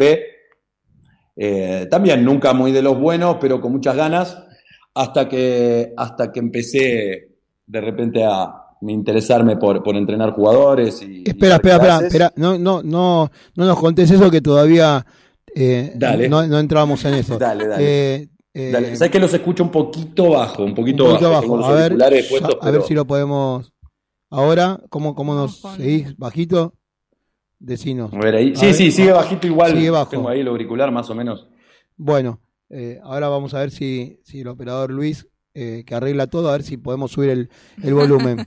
este, Mario, em, primero, antes de entrar a, a tu parte docente, queríamos saber, vos como, como, no sé si habrás tomado clases en esa época, o como, como niño que fuiste cuando empezaste a jugar, ¿cómo viviste esa etapa? ¿Sentiste, recién estábamos hablando con, con Fabricio, con Ballarini, este, y, hablaba de la presión a veces que, que, sufre un, alumno, un niño al empezar a jugar. ¿Vos, vos sufriste eso? ¿Los, ¿Lo sentiste? No, no, la verdad yo para nada. Sí lo escuchaba Fabricio recién y tiene, la verdad que comparto totalmente. Eh, a los chicos la verdad que hay que dejarlo ser, que les guste, que tienen que, tienen que hacer un deporte y después cada uno va a elegir el camino. En mi caso, la verdad es que no, no tuve ese tema, lo mío era más como un juego, era lo que estaba de moda en ese momento y me acuerdo, bueno, yo te digo que en mi barrio había por lo menos en 20 cuadras a la redonda había cinco clubes, por lo menos Claro. en donde estaba yo en esa época, en los 90. Y me acuerdo de que llegaba siempre, siempre del colegio, del primario, al mediodía, llegaba, com- eh, comíamos, hacíamos la tarea a toda velocidad y nos íbamos con los chicos del barrio al club, que me acuerdo que le, le barríamos las canchas en ese momento, le pedíamos si le dejábamos, ba- si le barríamos las canchas y nos dejaban jugar. Y nos las pasábamos peloteando todo el día. Y a partir de ahí, mi mamá me llevó a ese mismo club que se llamaba Los Pinos, en Villa Ballester, y ahí tuve mi primer profesor, que era Guillermo Ferreras, que hace un tiempo pude, pude hablar con él, eh, porque encontré una nota en una revista vieja de pádel que, él estaba en la escuelita que nosotros entrenábamos y que tengo unos recuerdos bárbaros porque era, era divertirse con los amigos del barrio, inclusive, bueno, con mi hermano, con mi hermana, que jugábamos juntos, primos. O sea, era, para nosotros fue, creo que para todos, súper lindo esa etapa de, de menores, de chicos y de recién empezar, porque era algo nuevo y nos encantaba, nos encantaba a todos, la verdad que nos hacía muy, muy feliz ir. Era agarrar nuestra paleta caminando, eran cuatro cuadras del club, no me olvido más, mi casa, y nos íbamos a las clases, me acuerdo los sábados por la mañana ahí en el club, una época súper, súper linda. Bueno, genial.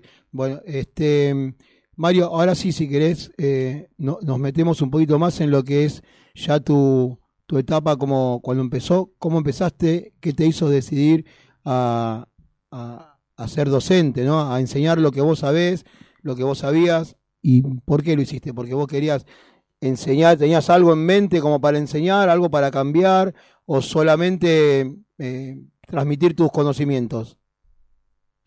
Mira, la verdad, yo desde que empecé a jugar, yo soy un- enamorado del pádel, total. A mí me encanta, me encanta el pádel e inclusive cuando, cuando enseño, cuando entreno jugadores y todo, no me conformo nada más con que el alumno aprenda, yo quiero que ame el pádel, quiero que lo ame el pádel. Y mira, te diría, esto fue en el año 2005, yo ya jugaba acá el, el circuito. Y la verdad que me gustaba el tema de clases y me animé ahí en el club que, que trabajaba, que perdón, que, que iba a jugar. Eh, hablé con Fabiana ahí, que era la dueña del club. Le mando un saludo por las dudas si está escuchando. que Un saludo a Fabiana. Un saludo. No, no- no la nombré, casi me mata. Fabiana Chetino y el hermano Maxi Chetino, que eran jugadores también, ha sido jugador de, de primera. ¿De qué club? ¿De qué club Y estamos hablando? clases- Eh, El club se llamaba, sigue estando ahora, pero ellos ya no son los dueños, Ah, se llama. Las Tejas Padel, Las Ajá. Tejas Padel en, en Villa Ballester. Y fue el primer club, de hecho, fue el primer club que jugué en mi vida al pádel y el primer club que en mi vida di la primer clase de pádel. Mira. Y, y la verdad que me interesaba mucho, lo hacía mucho como hobby. Yo en ese momento, te digo, mira, tendría 23 años, más o menos, 22, 23 años. Y mm, me encantaba el tema de enseñar, de dar clases, pero yo mismo tenía otro trabajo. Trabajaba, en ese momento trabajaba en una empresa en ventas, era muy chico también, me iba bastante bien.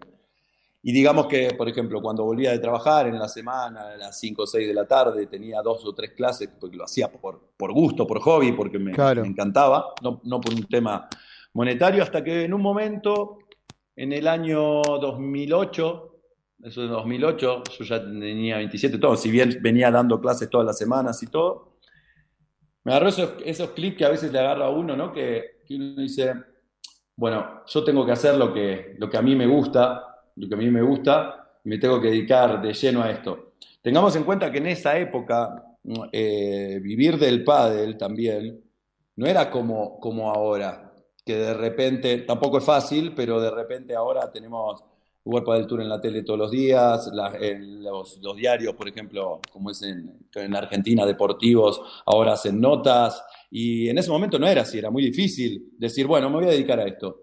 O sea, había gente que lo hacía, que ya venía hace mucho tiempo, como, bueno, por ejemplo, como, como, Nito y todo, pero no había mucha gente. Y, y la anécdota de ahí era que el problema fue que en esa época eh, yo estaba con una chica que, que estaba de novio y nos estábamos por mudar juntos, ¿no? Yo tenía mi trabajo que me iba súper bien, todo bárbaro, y de repente un día llego y le digo, bueno, me cansé, che, ¿sabes qué? Renuncié al trabajo, nos estamos por mudar en una semana. O sea, siendo muy jóvenes, mudándonos, con el gasto que eso implica diciendo, bueno, me, me- renuncié al trabajo. ¿Cómo que renunciaste? Me dice. Sí, sí, renuncié. Me dice, ah, qué bueno, pero ¿qué conseguiste? No, nada, voy a dar clase de padre nada más, voy a dedicarme a eso. La cara, ¿sabes qué? La cara me quería comer. ¿Viste? Me que- nada, me quería, me quería comer. Pero como yo soy bastante, ¿cómo se diría? Como testarudo, como que cuando quiero algo me pongo muy las pilas en eso. Mira, te cuento, al mes tenía 30 horas semanales. Al mes. Uf. Tremendo. Yendo de acá para allá con mi canastito de pelotas de un club para el otro, de 5 en 5 un poquito, hasta que eh, un chico que era en ese momento mi compañero de pádel, Ricky Buffy, que jugábamos los torneos de primera en ese momento, tenía un club y me dijo, bueno, mirá, necesito a alguien acá en el club. Y la verdad que me instalé, me instalé ahí en el club, empecé a tener muchas clases, te lo estoy haciendo un poco más resumido, hasta que en un momento me dije, pila, bueno, yo daba clases, eh, si bien uno lo ve a lo lejos ahora y dicen un desastre, pero no era normal, recién empezaba, eh, dije, bueno, me tengo que poner un poco las pilas y, y capacitarme, ¿no? De formarme. Pará, pará, pará, pará, momento- pará, pará, Mario, pará. Sí. Pará que dijiste algo Sí. excelente, me encantó lo que, la, la sinceridad brutal, ¿no? Pero dijiste, mis primeras clases no eran, no eran tan buenas como seguramente las de ahora. Eh, con el paso del tiempo y Es con el diario del lunes, ¿no? Eh, ¿qué, qué hacías que no te gustaban? ¿Qué es lo, qué es lo que hacían? ¿Qué eran esas clases? ¿Que eran solamente golpes? ¿Pocos conceptos? No, no, a ver, si bien, si bien eh, creo que conceptualmente siempre tuve claro el deporte desde chico y todo, obviamente muchas cosas se mejoraron y aprendí. eh, creo que la manera, la didáctica, la- el tema de la docencia, si bien, como le decía Azul eh, hace unos días, eh, hablar no me cuesta para nada. el tema es no hablar pavada, ¿no? Eso era Claro. lo difícil. Eso era lo difícil. Y la verdad es que yo siempre estoy muy consciente que, que para enseñar, a ver, hay algo que es la, la ilusión de- del alumno, de la persona que, que viene a entrenar, con, sea jugador profesional, pero sobre todo los jugadores amateur que vienen con esa ilusión de aprender, de aprender a jugar con los amigos, de empezar a jugar torneos, de, de- de sociabilizar. Yo creo que es una responsabilidad eh, muy, muy, muy grande para los entrenadores. Es súper importante. Entonces, lo mínimo lo mínimo que le debemos es una formación y, y- y saber, saber cómo guiarlos, ¿no? O sea, lograr aprender cómo guiarlos. O sea, creo que es lo más importante de todo. Yo soy muy respetuoso en cuanto a eso, en, en cuanto a la ilusión de los alumnos, sea tengan la categoría que tengan, jueguen lo que jueguen. A mí me interesa que aprenda desde el primer chico o chica que viene y me diga, mira, esta, esto es una paleta de pádel, le tengo que explicar así directamente. Me ha pasado, hay gente que me dice, no, nunca jugué, no tengo ni idea, es la primera vez que agarro una paleta. Sí. Eh, y a mí me interesa que esa misma persona entrene y mejore exactamente igual que un chico que me, que me diga, bueno, quiero jugar World Padel Tour o quiero ser profesional. Me, me interesa exactamente lo mismo. Soy de, de esos profes que quizás puedo irme a dormir pensando cómo hacer para que te salga un golpe. Sí, buenísimo. Y qué difícil lo que dijiste recién, porque con esto de mm, que nosotros vivimos también, ¿no? En la escuela, con viviendo una pandemia y después que, que se abrió, ¿no? Que pudimos volver a trabajar con, con pocos minutos, pocas horas, pocos días. eh, a pesar de eso, se nos sumó mucha gente. eh, mucha gente y mucha gente, como vos decís, que no sabía lo que era una paleta. Eh, Exacto, exacto. Pero eso es lo que tiene de lindo el pádel. El pádel es, es verdad, eso, el pádel te atrapa, te atrapa. Por eso ese es el secreto de que sea del éxito del pádel en el mundo. Te atrapa de muchas maneras. El deporte es divertido, eh, sociabilizar en el club, la gente, estar en el club es divertido. O sea, es muy difícil, yo siempre digo que es muy difícil que, alguien eh, que, empezó a jugar, que por lo menos jugó dos, tres veces seguidas y empezó a agarrar la mano, deje de jugar. Yo tengo conocidos que juegan, bueno, yo juego hace 30 años, gente que juega hace más tiempo que yo, eh, gente que no deja de jugar, no, no, no van a dejar de jugar, pues es un deporte hermoso, la verdad. Y, bueno, ya te decía antes, con todo esto, con toda la ayuda del World Padel Tour, con los medios y mismo con, programas como el de ustedes que, que colaboran para que el pádel se siga desarrollando, la verdad que, que me pone muy contento y por eso no dudé también ni un segundo cuando, cuando Azul me dijo de participar en el programa, que aprovecho a agradecerles otra vez porque me pone muy contento que me, que me tengan en cuenta. No, por favor, sabes que Es un placer, Mario. que Mario, este es nuestro segundo programa. Primero, que vos desde Ecuador nos digas que tenemos un programa, ya con eso ya estamos hechos. Ya eh, es, es- es un golazo. No, además, además escuché el programa, el pro- primer programa de principio a fin, me encantó. Decía Azul, también me siento halagado que el primer, Sé sincero, ¿cómo salió? el ¿Cómo programa salió? estuvo bonito y el segundo estoy yo, ya eso ya es muchísimo. No, pero bueno, nosotros, eh, bueno, a ver, para a decir verdad, eh, siempre tuvimos un, digamos, nos leemos con vos, nos, nos vemos tu trabajo, pero igual de tu trabajo queremos hablar en el segundo bloque, que, que eh, de tu trabajo actual, que les digo a la gente, es grosísimo, es algo, es un sueño, pero no, no me quiero ir porque te admiramos, de verdad te admiramos, eh, pero no quiero, gracias. no quiero hablar porque me, me encanta y lo queremos dejar para el segundo bloque. Este, Azul, vos tenías una pregunta para Mario, pero no te me vayas de lo pactado porque yo lo quiero explotar en el segundo, ¿eh? A ver, en el segundo bloque vamos a hablar un poco más de lo que es esto, este aspecto, pero nos gustaría que nos cuentes cómo son los entrenamientos que estás desarrollando hoy en día. Bien, mira, acá la verdad que Ecuador en particular es una plaza que está creciendo muchísimo, muchísimo. Yo estoy en, en Quito en este momento, pero hay canchas que se están armando en varias provincias, hay en Guayaquil, eh, dentro de poco va a haber canchas también en, en Cuenca, pero Quito, mira, para que te des una idea, además del crecimiento tan rápido, en los últimos dos meses, acá habrán inaugurado por lo menos cuatro o cinco clubes. Por lo menos, en los últimos dos meses, más un par que están por inaugurar ahora. Entonces es una plaza que está creciendo muchísimo. Los entrenamientos ahora, tengo gente, imagínate, desde principiantes, desde principiantes, sobre todo muchísima gente que recién comienza a jugar.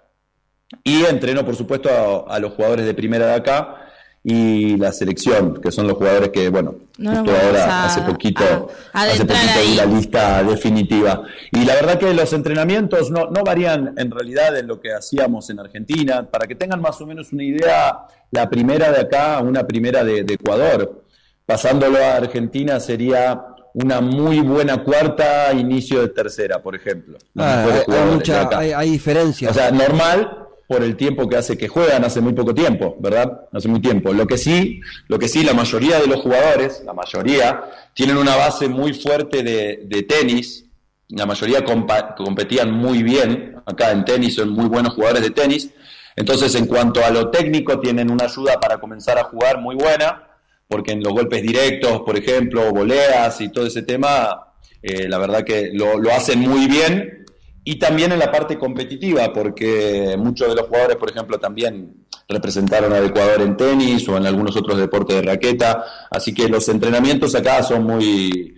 son- no, no varían mucho entre, lo- entre Argentina y acá. Tenemos clases individuales, tengo entrenamientos grupales, eh, pero mucho también basado en lo conceptual, ¿no? A los jugadores que vienen de otro deporte Siempre digo que, que si juegan mejor conceptualmente y dejan de jugar al tenis adentro de la cancha de pádel van a mejorar muchísimo. Muy bien, Mario. Eh, nos das unos minutos que hacemos un corte Sí, musical y volvemos con, con vos. ¿eh? Muchas gracias, Mario. A ustedes. Muy bien, vamos con el cuarto corte musical de EIP Radio. Va a sonar Babasónicos con pijamas.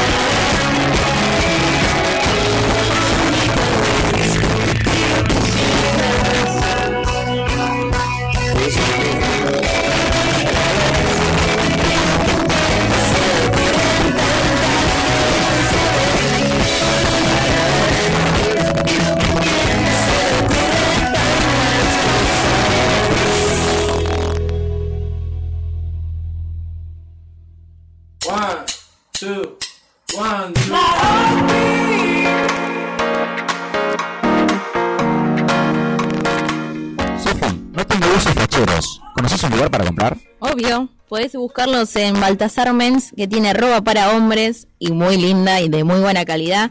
Y lo encontrás en Avenida Sáenz 1101 en Pompeya, Ciudad de Buenos Aires. Soy fanático de Beethoven, pero no sé tocar el piano. ¿Dónde puedo aprender? Y mira, tenés un muy buen lugar que da clases de piano y teclado, que es nuestro amigo de Arpegios Piano, que lo encontrás de esa misma manera en Instagram, que está ubicado en Piñeiro, Avellaneda. Contactate por ahí y él te dirá qué hacer y cómo tocar piano.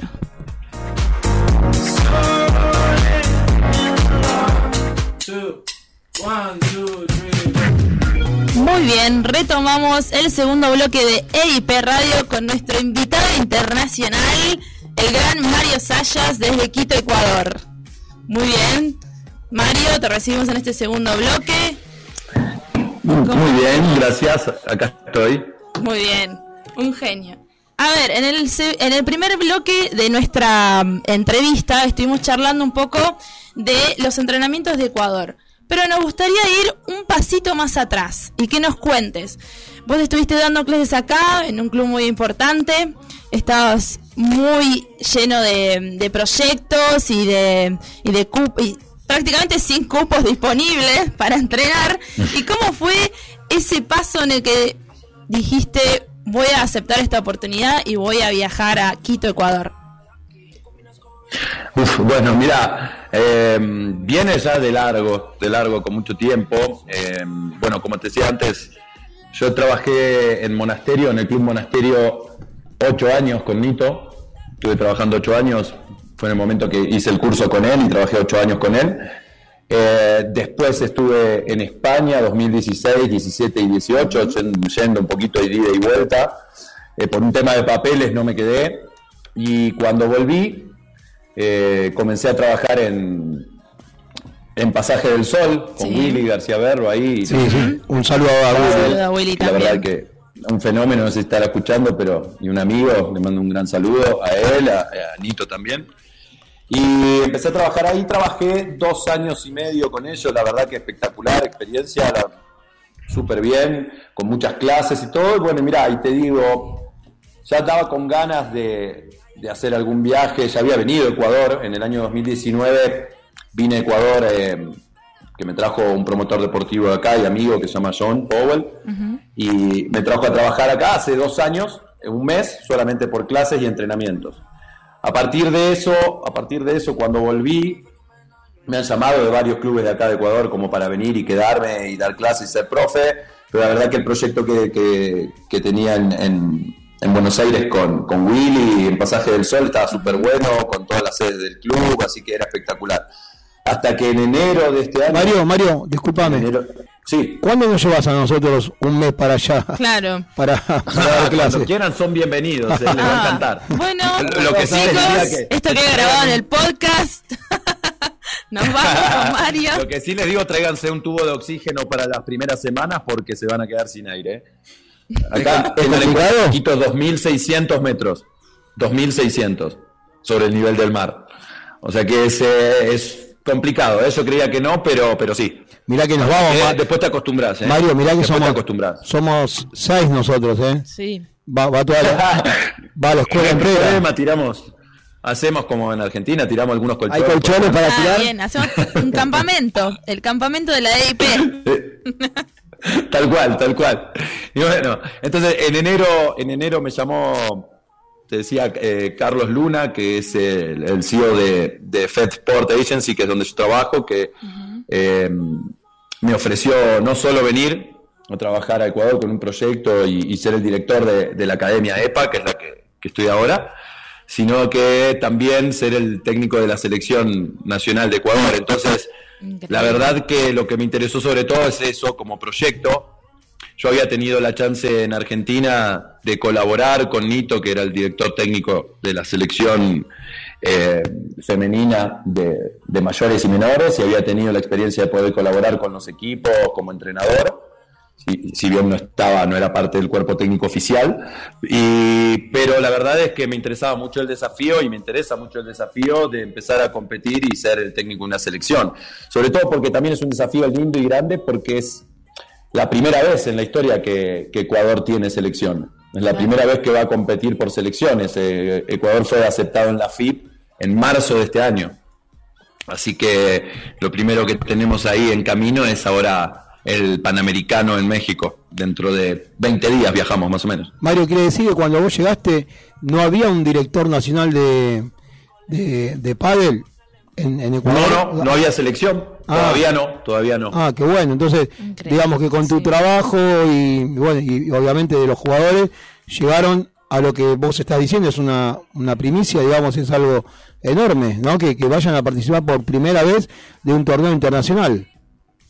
Sí, imagínate, eh, bueno, no, no solo los jugadores, yo también, pero están todos súper ilusionados. Eh, ustedes saben que en lo deportivo y en cualquier cosa que, que- a lo que se dediquen, eh, representar al país eh, de uno es espectacular, es lo máximo. Así que los jugadores acá están todos, tanto el equipo femenino como el masculino, están todos súper emocionados con esto y trabajando mucho a conciencia, los vienen haciendo muy bien. Yo ya estoy acá hace cinco meses, casi te diría cinco y medio, y hemos trabajado muchísimo, muchísimo, y ahora bueno, es momento de ir a, de ir a competir, la hora de la verdad. Pero creo que va a ser una experiencia súper linda para los jugadores, viajar como equipo, todos juntos, eh, y poner, como, como hablábamos acá también, a, Ecuador en el mapa del pádel también. ¿Querés contar un poquito de lo que fue tu trabajo al, al- al- al iniciar esto, e- e- este nuevo proyecto y lo que tenés hoy, cuando empezaste y lo que, lo que ya tenés? Que, ¿cómo, ¿Cómo lo trabajaste? ¿Cómo el día a día de eso? ¿Cómo fue? Bien, mira, te cuento. Sabes que acá, eh, bueno, lo que hablamos de la altura, del tema de la altura, se hace un pádel totalmente diferente. Para que se den una idea, si, no sé, cualquier tubo de pelotas que tengamos en Buenos Aires, cualquiera que se pueda jugar a nivel del mar, nuevas o de granel, cualquier bola nueva que uno traiga acá para jugar en Quito, es injugable. Es otro deporte. La bola pica como si tuviera, no un conejo, tres adentro. O sea, es algo impresionante. He visto chicos que al principio, no sé, desde que una- de una categoría más o menos séptima de Argentina, vamos a suponer, eh, de mitad de cancha pegaban un smash con poca técnica o como sea y salía por tres la bola. Y decías, esto Hermoso. es otro deporte. Claro. ¿Puedo ir a jugar, ¿puedo ir a jugar allá? ¿Me dejás ir a jugar allá? No, de locos, acá, acá te viene el tema de decir, te crees Lebrón en un segundo, te digo, ¿eh? porque le pegás y vuela. Entonces, el primer tema a solucionar con los chicos, de los primeros entrenamientos que tuvimos con los chicos de primera, digo que tuvimos porque también estoy acá con dos profes argentinos que están en el cuerpo técnico, argentinos, eh, que son Gastón Zárate y Facundo Silva, que son un chico de La Rioja y un chico de Quilmes, la verdad que muy buenos profes jóvenes. Y mm, claro, el primer desafío era, apenas llegué, imagínate esto, entró a la cancha, vi el entrenamiento, todos peloteando con bolas nuevas, la bola era imposible, volaba, estaban acostumbrados todos a que dos bolas, smash y terminó, porque era, es algo impresionante. Y ya te digo, como todos los chicos vienen de competencia del tenis y buenos competidores de tenis, claro, le quedaba la bola arriba una bomba venía, ¿viste? Pero claro, le faltaba lo más importante a todos, que, que era el volumen de juego. Claro. O sea, el volumen de juego es, es lo importante en el pádel. O sea, todo está bárbaro, podemos jugar y tener un lindo smash como el de LeBron, a todos nos encanta, pero lo importante es el volumen de juego. Entonces, el primer, recuerdo que el primer, primer entrenamiento llegué, dije, bueno, muchachos, vamos a entrenar, todo perfecto. Y saqué las bolas y traje un canasto con todas bolas pinchadas. Todas pinchadas, ¿eh? Pero pinchadas, total, total. O sea, como decía antes, en el canasto en Argentina a veces cuando se va gastando las bolas uno va eligiendo las buenas, bueno, acá Sí. elegía las malas. ¿Viste? Y todos, claro, uy, no, esto no, horrible, no, pero esto es horrible, que esto no se puede. Le digo, chicos, a ver, esto es así. Si quieren ser campeones solamente de Quito o en La Paz o en lugares así, perfecto. Si queremos ser competitivos en todo el mundo, como es en el- al nivel del mar, hay que jugar con estas bolas porque así sale. La verdad que un 10 los chicos porque se brindaron, eh, le dieron la oportunidad a esa idea que acá todavía era como que era media complicado porque todos querían jugar con, con bolas nuevas. Y la verdad que logramos un, progreso bárbaro, porque claro, se empezó a jugar puntos más largos, empezaron a ver eh, puntos de pádel, no de tenis o de una bola atrás de la otra, sino que puntos largos, con buena regularidad de juego. Y eso fue el primer desafío a meter. Claro, después fuimos a jugar algunos torneos al nivel del mar, a Guayaquil, a la costa, que a los chicos las, las- las veces que habían ido no les había ido bien. Pero por esto que te digo, imagínate, acá vuela la pelota y allá pegaban cualquier golpe y no la movían. o sea, era otro planeta, ¿viste? Porque salía como tenía que salir. Hasta que fueron allá, hicieron un buen torneo, ganaron chicos de acá de la sierra, entonces fue como, ah, bueno, funcionó. Y es como que siempre uno cuando puede dar algún consejo que termina funcionando, aunque al principio sea un poquito resistido, eh, bueno, ahí se gana un poco más la confianza, ¿no? De- del alumno, del jugador. Muy bien, excelente. La siguiente pregunta está relacionada más con todo el proceso de selección y de formación de los chicos, porque como nos comentaste, es la primera vez que se forma un equipo nacional. Nos gustaría que nos cuentes cómo fue ese proceso, cuándo te conocieron, cómo fue su reacción. Algunos, algunos de los chicos, bueno, ya me conocían de, de la primera vez que vine, en 2019, pero la verdad que cuando llegué acá me encontré con muchísima gente nueva y una cantidad de gente nueva que jugaba y que se había pasado del tenis. Imagínate que no estuve dos años acá y, y volví y había un montón de gente desconocida.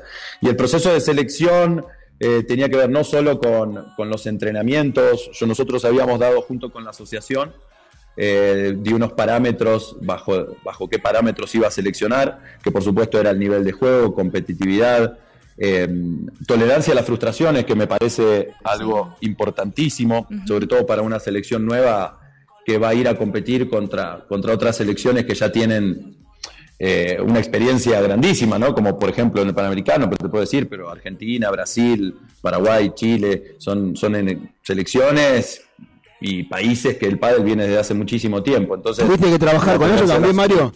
¿Tuviste que trabajar con, con lo, tuviste que trabajar con la frustra con, con la frustración o con lo que la posible frustración? Es que sí, lo, lo he hablado mucho y he tenido que trabajar con eso, pero ya te digo, también muchos de los jugadores eh, han competido a nivel muy bueno en tenis, entonces también han tenido su ayuda más psicológica también. Pero claro, cuando uno empieza, es un deporte nuevo eh, para ellos, hay muchos chicos que imagínate que juegan al pádel como mucho hace un año, como mucho.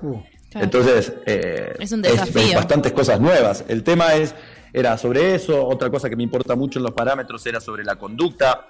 A mí me importa mucho la conducta eh, de los jugadores y más todavía si es un equipo. El tema de la presencia y predisposición a los entrenamientos. O sea, había varios parámetros que no tienen solamente que ver con, con lo deportivo.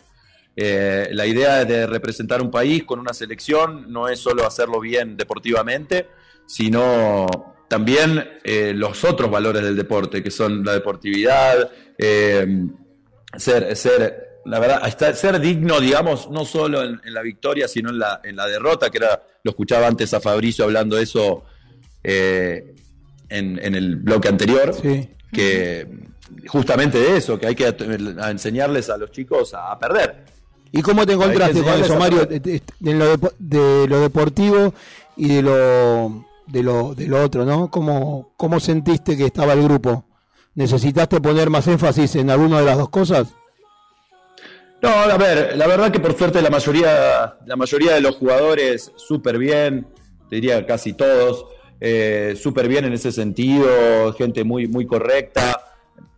En, en el tema de juego, todos se han matado entrenando, todos se han matado entrenando muchísimo, han venido en horarios que quizás se complicaba acá, hay que tener en cuenta que van a ir a la selección, pero no son jugadores profesionales, cada uno tiene, tiene su trabajo y, sus actividades, entonces a veces los horarios de entrenamiento, como pasa en Argentina, los horarios de clase son medio complicados y todos han hecho su esfuerzo, todos han venido a entrenar, todos han estado abiertos a aprender cosas nuevas, así que la verdad que los jugadores súper, súper bien y creo que, que tenemos una selección eh, de, buenos jugadores y competidores y sobre todo de buenas personas, que eso a mí me interesa muchísimo. Si bien siempre quiero ganar y hacer lo mejor para ganar, eh, no, el mensaje justamente no es ganar a cualquier costo, a mí me interesa eh, las personas sobre todo.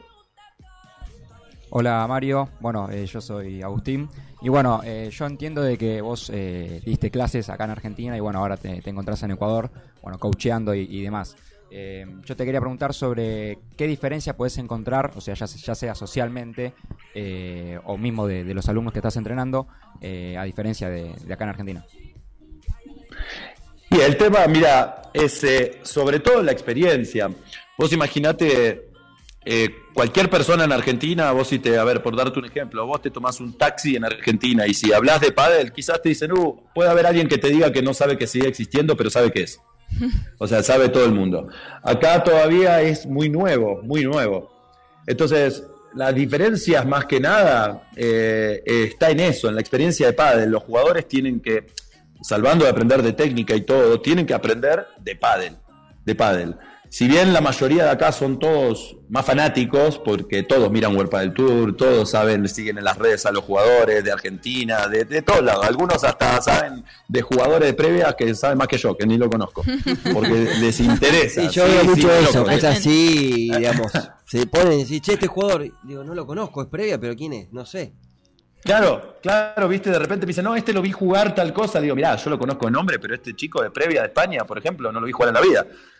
Porque lo conozco de nombre de previa. Ah, no, pero yo busqué en YouTube y vi un partido. Ah, mirá qué bien, listo. Por eso es porque son todos súper fan, viste. Claro. Súper, súper, súper fanáticos. Y eso está buenísimo, porque, a ver, es un fanatismo lindo, digamos, ¿no? Claro. Porque todos se terminan interesando eh, en leer notas de pádel, en ver cómo son los clubes en Argentina y me preguntan. Y mucha gente, sabés que acá hay mucha gente interesada en, eh, ya, ya, ya estuvimos arreglando, obviamente, ¿no? Digo, cuando estemos todos y coincidamos allá en hacer una gira de pádel por Argentina y llevarlo por los clubes y, y que, a la viste, escuela sabés que integral pueden la venir también, diferencia. por supuesto. Eh, ¿Cómo? Perdón. A la escuela integral pueden venir, por supuesto. Pero por supuesto. Las puertas están abiertas. Abiertas. Desde ya me comprometo, en diciembre voy a estar por allá, que voy a ir a pasar la fiesta, Mario, a quedar, así que lo, lo Mario, viene a ¿qué- visitar. Mario, ¿querés chequear todo lo que estás diciendo? Porque queda todo grabado. Queda todo grabado. Cosas que, Primero, Mario, y Mario. ha- hace un ratito, hace un ratito nos Pro- dijiste que prometido, prometido. hace un ratito dijiste que somos somos bienvenidos en Ecuador. Digamos que ya Sí. acá nuestra productora está revisando todo. nuestras visas, está Sí, sí, sí. está chequeando Está- todo. está chequeando los Bien, pasajes. Eso eso ya lo, lo- dalo por hecho. Y segundo estás diciendo que en diciembre nos venís a visitar. Traemos un inflable, aunque sea, un colchón inflable, Sí, aunque sea, sí. porque va a estar medio complicado, No, pero, pero en la puerta de casa abierta. Olvídate. Y segundo que decís que en diciembre vas a venir. Nos vas a visitar. En diciembre, el 10, el 10 de diciembre por la noche ya estaría llegando por allá y bueno, voy a para hay- la Chequear la fiesta. agenda. 10 de diciembre a ver qué cae. Alumnos de la Escuela Integral de Padel, agenden estas fechas. No, pero seguro, seguro, prometido, prometido que voy a estar ahí. Genial, genial, Mario. Ingenio, Mario. Bien, ahora mm, le queríamos comentar un poco a la audiencia que en la preproducción estuvimos haciendo algunas eh, videoconferencias como para poder chequear todo. Y me gustaría que nos comentes cuáles serían tus próximos proyectos allí en Ecuador. Bien, mira, bueno, en principio, eh, bueno, ahora en 20 días viajamos, viajamos al Panamericano, viajamos al torneo Panamericano, así que ahí estamos todos, viste, con lo de la selección y justamente esta semana estuvimos con, mucho trabajo de eso, de organi- organizativo y de, viaje, del viaje, así que nada, entrenar a los jugadores porque tengo eh, tanto en hombres como en mujeres, jugadores que son de Guayaquil y otros que son acá de Quito. Entonces tenemos que estar ahora arreglando un poquito como para, para poder juntarnos todos, el equipo completo, a entrenar antes de viajar, que es súper importante, para, para ver a jugar a todos los, a todos los deportistas, cada uno con, con compañeros diferentes, para ver cuál, qué parejas son las que más nos conviene, nos conviene al equipo tener. Y después viajar al Panamericano, que la verdad que es un sueño, no solo un sueño para, bueno, para mí estar al frente de una selección, sino mucho más, como te decía antes, para, para los jugadores de acá. Que Aprovechamos están para todos emocionados. y para que nuestros oyentes sepan dónde se va a disputar el Panamericano. Es en Tijuana, en México, del 25, del 25 al 28 de agosto. Eh, así que eso es lo próximo que tenemos en competiciones a, a nivel selecciones. Después, seguramente en septiembre voy a viajar también a México nuevamente con, con una pareja acá de menores, que está el Mundial, pero seguramente solo a jugar el, el Open del Mundial. Porque, bueno, acá todavía esto es muy nuevo y sí estamos haciendo trabajo y la mayoría de los clubes lo hacen para tener escuelas de pádel y escuelitas de chicos que hay, pero claro, todavía no hay, no pudimos formar una selección de menores. Hay que tener en cuenta, estamos hace cinco meses con esto, o sea que es muy, muy poco tiempo, muy poco. tiempo, pero bueno, más adelante el próximo esperemos ya tener y poder presentar un equipo. Después, en septiembre, por otro lado, eh, voy a estar eh, junto al Tata Echegaray, un crack de nuestro deporte, de entrenador y de, y de, de gestión de- deportiva. Eh, vamos a dar un club, un, un curso exclusivo para acá, para, para Ecuador, Excelente. que es para profesores, eh, directores de clubes, dirigentes. O sea que va un poco más por el lado del profe moderno, ¿no? No es tanto el curso que vamos a dar este online, que esto es medio primicia porque todavía no había, no lo habíamos anunciado. Ya en estos días hemos Primicia anunciado para EIP Radio. La- la- todavía no anunciamos la, ni, ni mandamos el flyer ni nada de, de publicidad, pero bueno, ya en esta semana, a principio de la semana lo vamos a mandar. Y el curso tiene que ver más que nada, está más orientado al profe moderno. ¿A qué me refiero? No va a tener tanto el curso como no te vamos a enseñar a pegar una derecha, una bandeja o cómo enseñar, sino que nos vamos a meter más un poquito en el tema de, de lo que necesita el profe hoy en día, fuera de la cancha, más el tema de gestión, marketing, comunicación, eh, todos los roles que, el- que el profe moderno debe cumplir dentro Qué de la cancha, Mario, eso, ¿eh? Así- de fuera de la cancha. Así Sí. que ¿Cómo- eso lo- lindo y entusiasmado también con eso. Quiero ver cómo la implementar porque es difícil. Es, Es complejo. es- va a ser un curso difícil. Aprovechamos que nos estás comentando sobre el curso y el marketing, porque nos están llegando mensajes a nuestras redes sociales, arroba escuela integral. A ver, Sofi, comentanos. Bueno, acá Mario tenemos una pregunta para vos de Antonio Lani, que es alumno de la escuela, y pregunta, ¿qué tomás en cuenta para conformar un equipo de selección para competir teniendo en cuenta la tan poca experiencia de jugadores y a qué nivel se encuentran a diferencia de Argentina o España? Saludos para toda la escuela, Tony. Bueno, entonces ahí te cuento, mirá, eh, hace poquito, hace poco, eh, comenzó acá en Ecuador el circuito ecuatoriano de pádel, el Ecuador Padel Tour, que sería el, el circuito como si fuera la JPP de Argentina. Eh, Imagínate lo nuevo, lo nuevo que es todo, que van cuatro, cuatro fechas de este circuito. Lo que hicimos fue, bajo los parámetros que comentaba antes, eh, para seleccionar, tanto como en lo deportivo, la competición y comportamiento y muchas cosas más, lo que hicimos fue en los primeros tres torneos del Ecuador Padel Tour, eh, en esos son los torneos que yo me iba a basar para, eh, para la selección, para seleccionar a los jugadores que iban a ir, teniendo en cuenta todos estos parámetros. Entonces, ya digo, si bien a muchos de los chicos entrenaban conmigo o entrenaron acá conmigo y ya los iba viendo en el día a día, lo importante era verlos en competencia. Así que nos basamos mucho en esos, en esos tres torneos de competencia. También se jugó un torneo FIP por primera vez acá en la historia de, de Ecuador, un torneo de la FIP, que eso es súper importante. Entonces tuvimos a todos los jugadores eh, del circuito acá compitiendo y viéndolos, entonces ahí ya, con- mediante eso, mediante esa competición, más verlos los- en los entrenamientos y en encuentros y charlar y de todo, conocerlos. En realidad había que conocerlos de todas maneras, en competencia, en juego y en, en entrenamiento y como persona. Y a partir de eso, eh, creo que pudimos formar junto con los chicos del cuerpo técnico una selección que la verdad que, que estoy muy contento y orgulloso del trabajo que hicieron.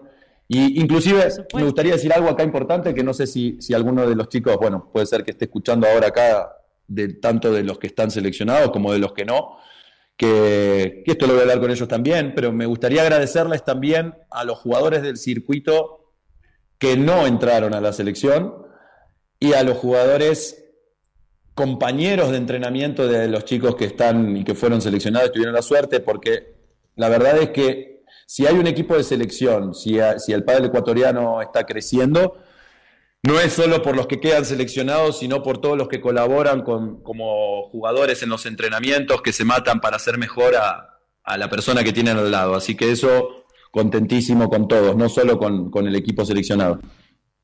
¿Y fue, fue duro para vos decirle a alguien que no va a estar?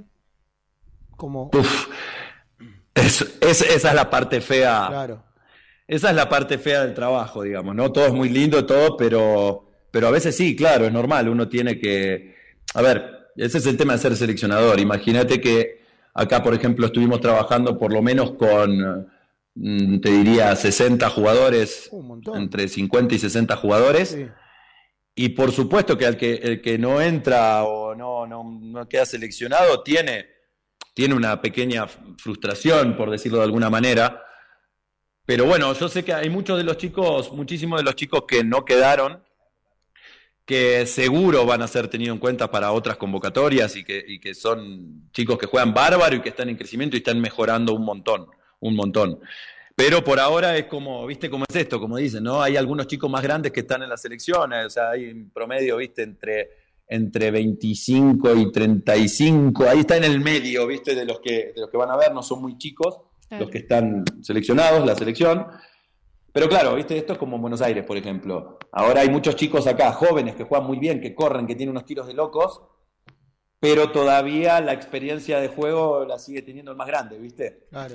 Y quizás no es tan vistoso como el tema del Vela, ¿viste? Vos decís al Vela, decís, bueno, el Vela está grande, todo, pero el Vela se mete dentro de la cancha y la sigue tirando. Como, como digo siempre, acá hay que tirarla adentro, ¿viste?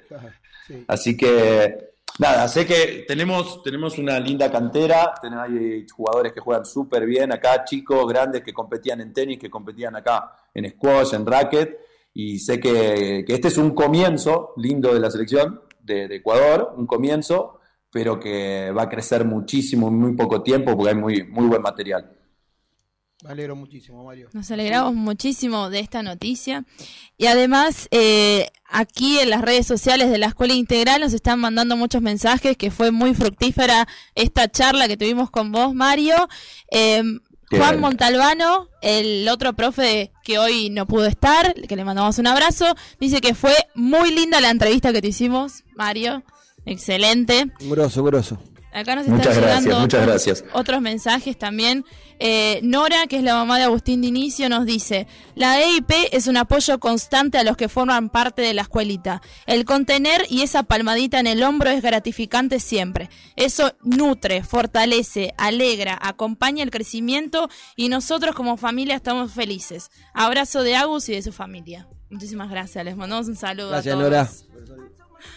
Acá, Muy bien. eh, alguien que creo que vos conocés de Monasterio, por lo menos él dice que te conoce, ¿eh? Eh, Marcos Babcar, eh, que entrenó un tiempito allá, el zurdo. Sí, claro. manda- te mando un abrazo grande, dice, ¿qué dice? ¿Qué crack Mario? Dice que te ganó, dice, bueno, mentira. No, no, eso no iba, eso no iba. iba. Eso después lo editamos. Fenómeno, un fenómeno, Marcos. Abrazo grande. Ahí, ojo que ese es un zurdo peligroso ahí para jugar, ¿eh? Sí, es peligroso. un crack, un crack. Muy bien.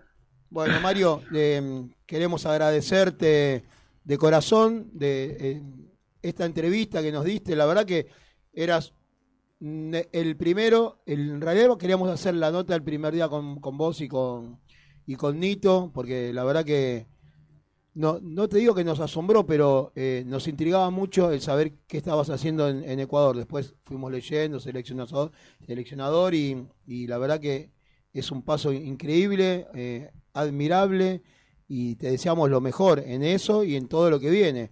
De Panamericano, Mundial, lo que, lo que Los sea. cursos también. ah, los cursos, Muchísimos cursos éxitos con eso. los cursos, eh, cuando tengas los flyers, todas esas cosas, Claro. lo- lo- si nos permitís, le queremos dar un poco de, de, de máquina a difusión. eso, de difusión. eh, y bueno, y siempre apoyando al, al pádel y a gente como vos que, que siempre está un pasito adelante.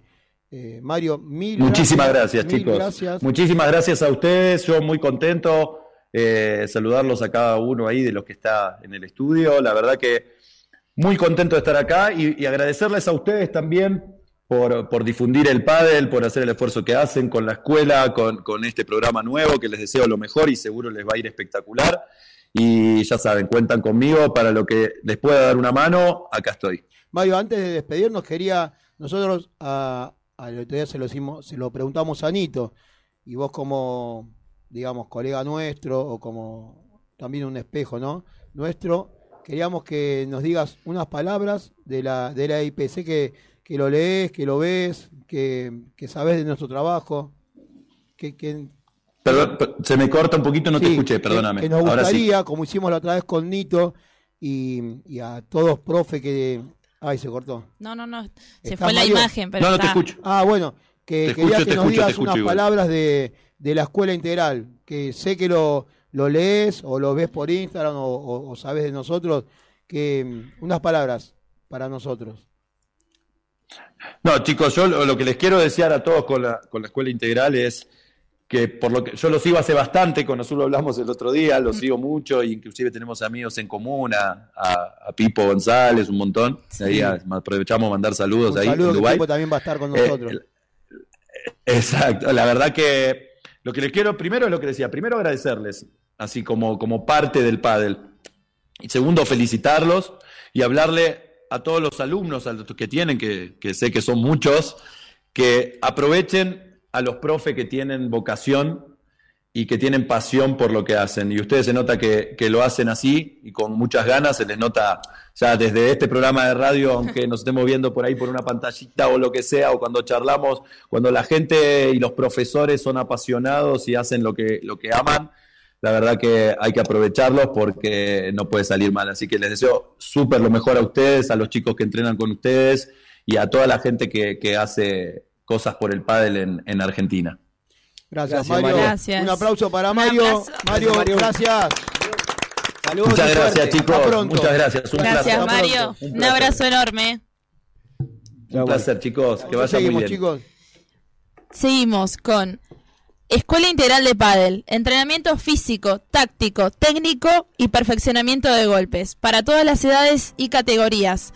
Encontranos en arroba Escuela Integral en el Instagram y en Facebook como Escuela Integral Oficial. Allí podrás encontrar toda la información para contactarnos y preguntarnos sobre eh, los cupos disponibles.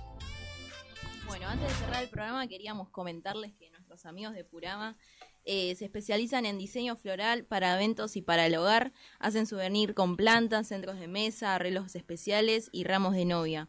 Pero ahora con este contexto se reinventaron y dise- diseñan productos nuevos para decorar tu casa con plantas. Eh, tienen variedad de macetas, plantas de interior y todo al mejor precio y calidad. Para encontrar estos productos puedes entrar a su página online como www.purama.com.ar y hasta mañana tenés activadas unas promociones especiales y mencionando a la IP van, van a hacer una atención especial. ¡Epa! Bien. Ah, vamos. Aprovechen chicos a ingresar a su Instagram. Su Instagram y los encontrás como Purama Deco. Y desde ahí tenés el link de la tienda o el número de WhatsApp para contactarlos. Hacen envíos a Gran Buenos Aires es y Ciudad de Buenos Aires, pero Avellaneda y Quilmes Centro sin cargo. Excelente. Gracias, Purama. Gracias, Gracias, Purama. Purama. Aprovechen esta oportunidad. Vayan en nombre de la EIP. Bueno, chicos, eh, casi, casi que ya no tenemos tiempo, nos pasamos unos minutos, pero no queríamos terminar el día sin aprender lo que es la esencia de la escuela y lo que queremos que sea el leitmotiv de este programa. ¿eh? Que todos los días, así como hoy aprendimos que antes de entrar a una cancha hay que hacer una entradita en calor, también le vamos a enseñar eh, de a poquito los golpes y, situaciones de juego que nosotros queremos. Eh, hoy el primer, este, el primer eh, golpe que vamos a aprender rapidito y es Mariano Marciscano va a ser el encargado de esta columna, es el drive. Marian, tenés tus minutos para hablar de el drive. Bueno, buenos días a todos, como habíamos arrancado. Bueno, voy a empezar. Ah, bueno, ah, ¿no querías que hable? Ahora bancatela, ¿eh? Ahora bancatela. Bueno, no, eh, vamos a, voy a aprender el, el golpe primordial, el, primero que se aprende, que es el, el golpe de drive, o, más o también conocido como derecha plana. Eh, Sí, seguí, Marian, seguí, seguí. te- te Los paso, escuchamos. los paso a explicar para que tengan en cuenta y lo puedan poner en práctica. Lo principal es siempre estar con la paleta adelante y los pies con el ancho de los hombros.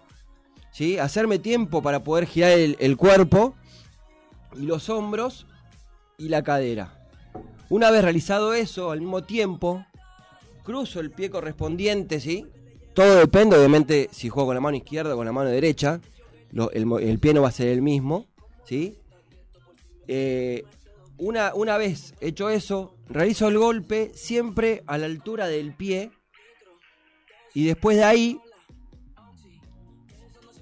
eh, con el brazo extendido y la muñeca muy firme, ¿sí? Eh, Muy bien. Muy bien, esa fue la primera columna de Mariano Marciscano. Vamos a desarrollar con profundidad este concepto del drive que es fundamental en nuestras clases. Chicos, seguramente ustedes recuerden. Vamos a grabar algunos videitos, ¿sí? En alguna clase a ver cómo fue eh, este primer acercamiento a lo que es el golpe del drive. Aprovechamos este segundo para eh, mandarles saludos a todos los que nos están escuchando, a todos los alumnos de la escuela y vamos a leer los mensajes que nos llegaron últimamente. Gastón Navarro y Lucila Cunio nos dicen programón y muchos aplausos. Excelente. Acá nos dice Patricia Lamas, nos dice, excelente programa, los quiero, son lo más. Y nuestros amigos de Purama también nos acaban de enviar un mensaje. Andrés Cardinale nos dice, qué genio, qué buen programa. Me encantan las entrevistas. Muchísimas gracias por la mención. Impecable. Felicitaciones. Aprovechamos. Andy. Excelente. Muy bien. Gracias, Andy. Aprovechamos también para que nos contactes en las redes sociales, arroba Escuela Integral y en Facebook como Escuela Integral Oficial, para que te, te informes sobre los horarios disponibles, los cupos y demás información. Chicos, estamos llegando al final del programa. ¿Cómo se sintieron, chiquis? Bien, bien, bien. bien. Yo la verdad que eh, principalmente me encanta, me encanta, me encanta estar acá con ustedes, eh, con los entrevistados, eh, con los mensajes que llegan, así que nada, eh, yo sé que esto va a durar para, para mucho. Sí, realmente Ale piensa lo mismo. Alexis está primer, full. primer programa de muchos más. Bien, estamos a full. La verdad que agradecemos de corazón a nuestros dos invitados del día de hoy, Fabricio Ballarini y Mario Sayas desde Quito, Ecuador. Un abrazo enorme a todos los chicos que nos están escuchando, a toda la Escuela Integral de Padel y mañana nos vemos a las 18 horas en el entrenamiento de la Escuela Integral de Padel. Bueno, como dijo Azul, gracias a todos, a este plantel hermoso que tenemos, a la radio y no sé si Luis me eh, autorizás a decir eh, la noticia que tenemos. A partir de mañana la radio sale por... Sí, dele, dele. ¿Sí? Sale por la A 90.9. partir de mañana la, nuestra emisora va a salir por antena, por, por lo vamos a poder escuchar en el auto, en casa, donde sea, por la 90.9. Así que esto también merece un aplauso. Eh, La, la radio ¿eh? Seguimos creciendo. Bueno, junto a le- UNSB Radio. Le dejamos también el mensaje de que a partir de, creo que el martes, ya lo vamos a poder escuchar este programa y todos, por eh, todos los que vienen, por Spotify. Así que todos aquellos que dijeron que les gustó y quieren volver a, a escuchar e- este O incluso programa, que quieran compartirlo. que quieran compartir, compartirlo, eh, ahí Spotify. ¿Sí? Así que gracias a todos, buena semana eh, y los esperamos, como dijo Azul, toda la semana la IP entrena. Miren las redes, tenemos a los mejores profes, estamos en el mejor club y los mejores alumnos. Gracias a todos, los quiero. Hacer canciones que no hablen de vos. Pero no me Quiero que los días pasen sin tu color. Quiero que me llames.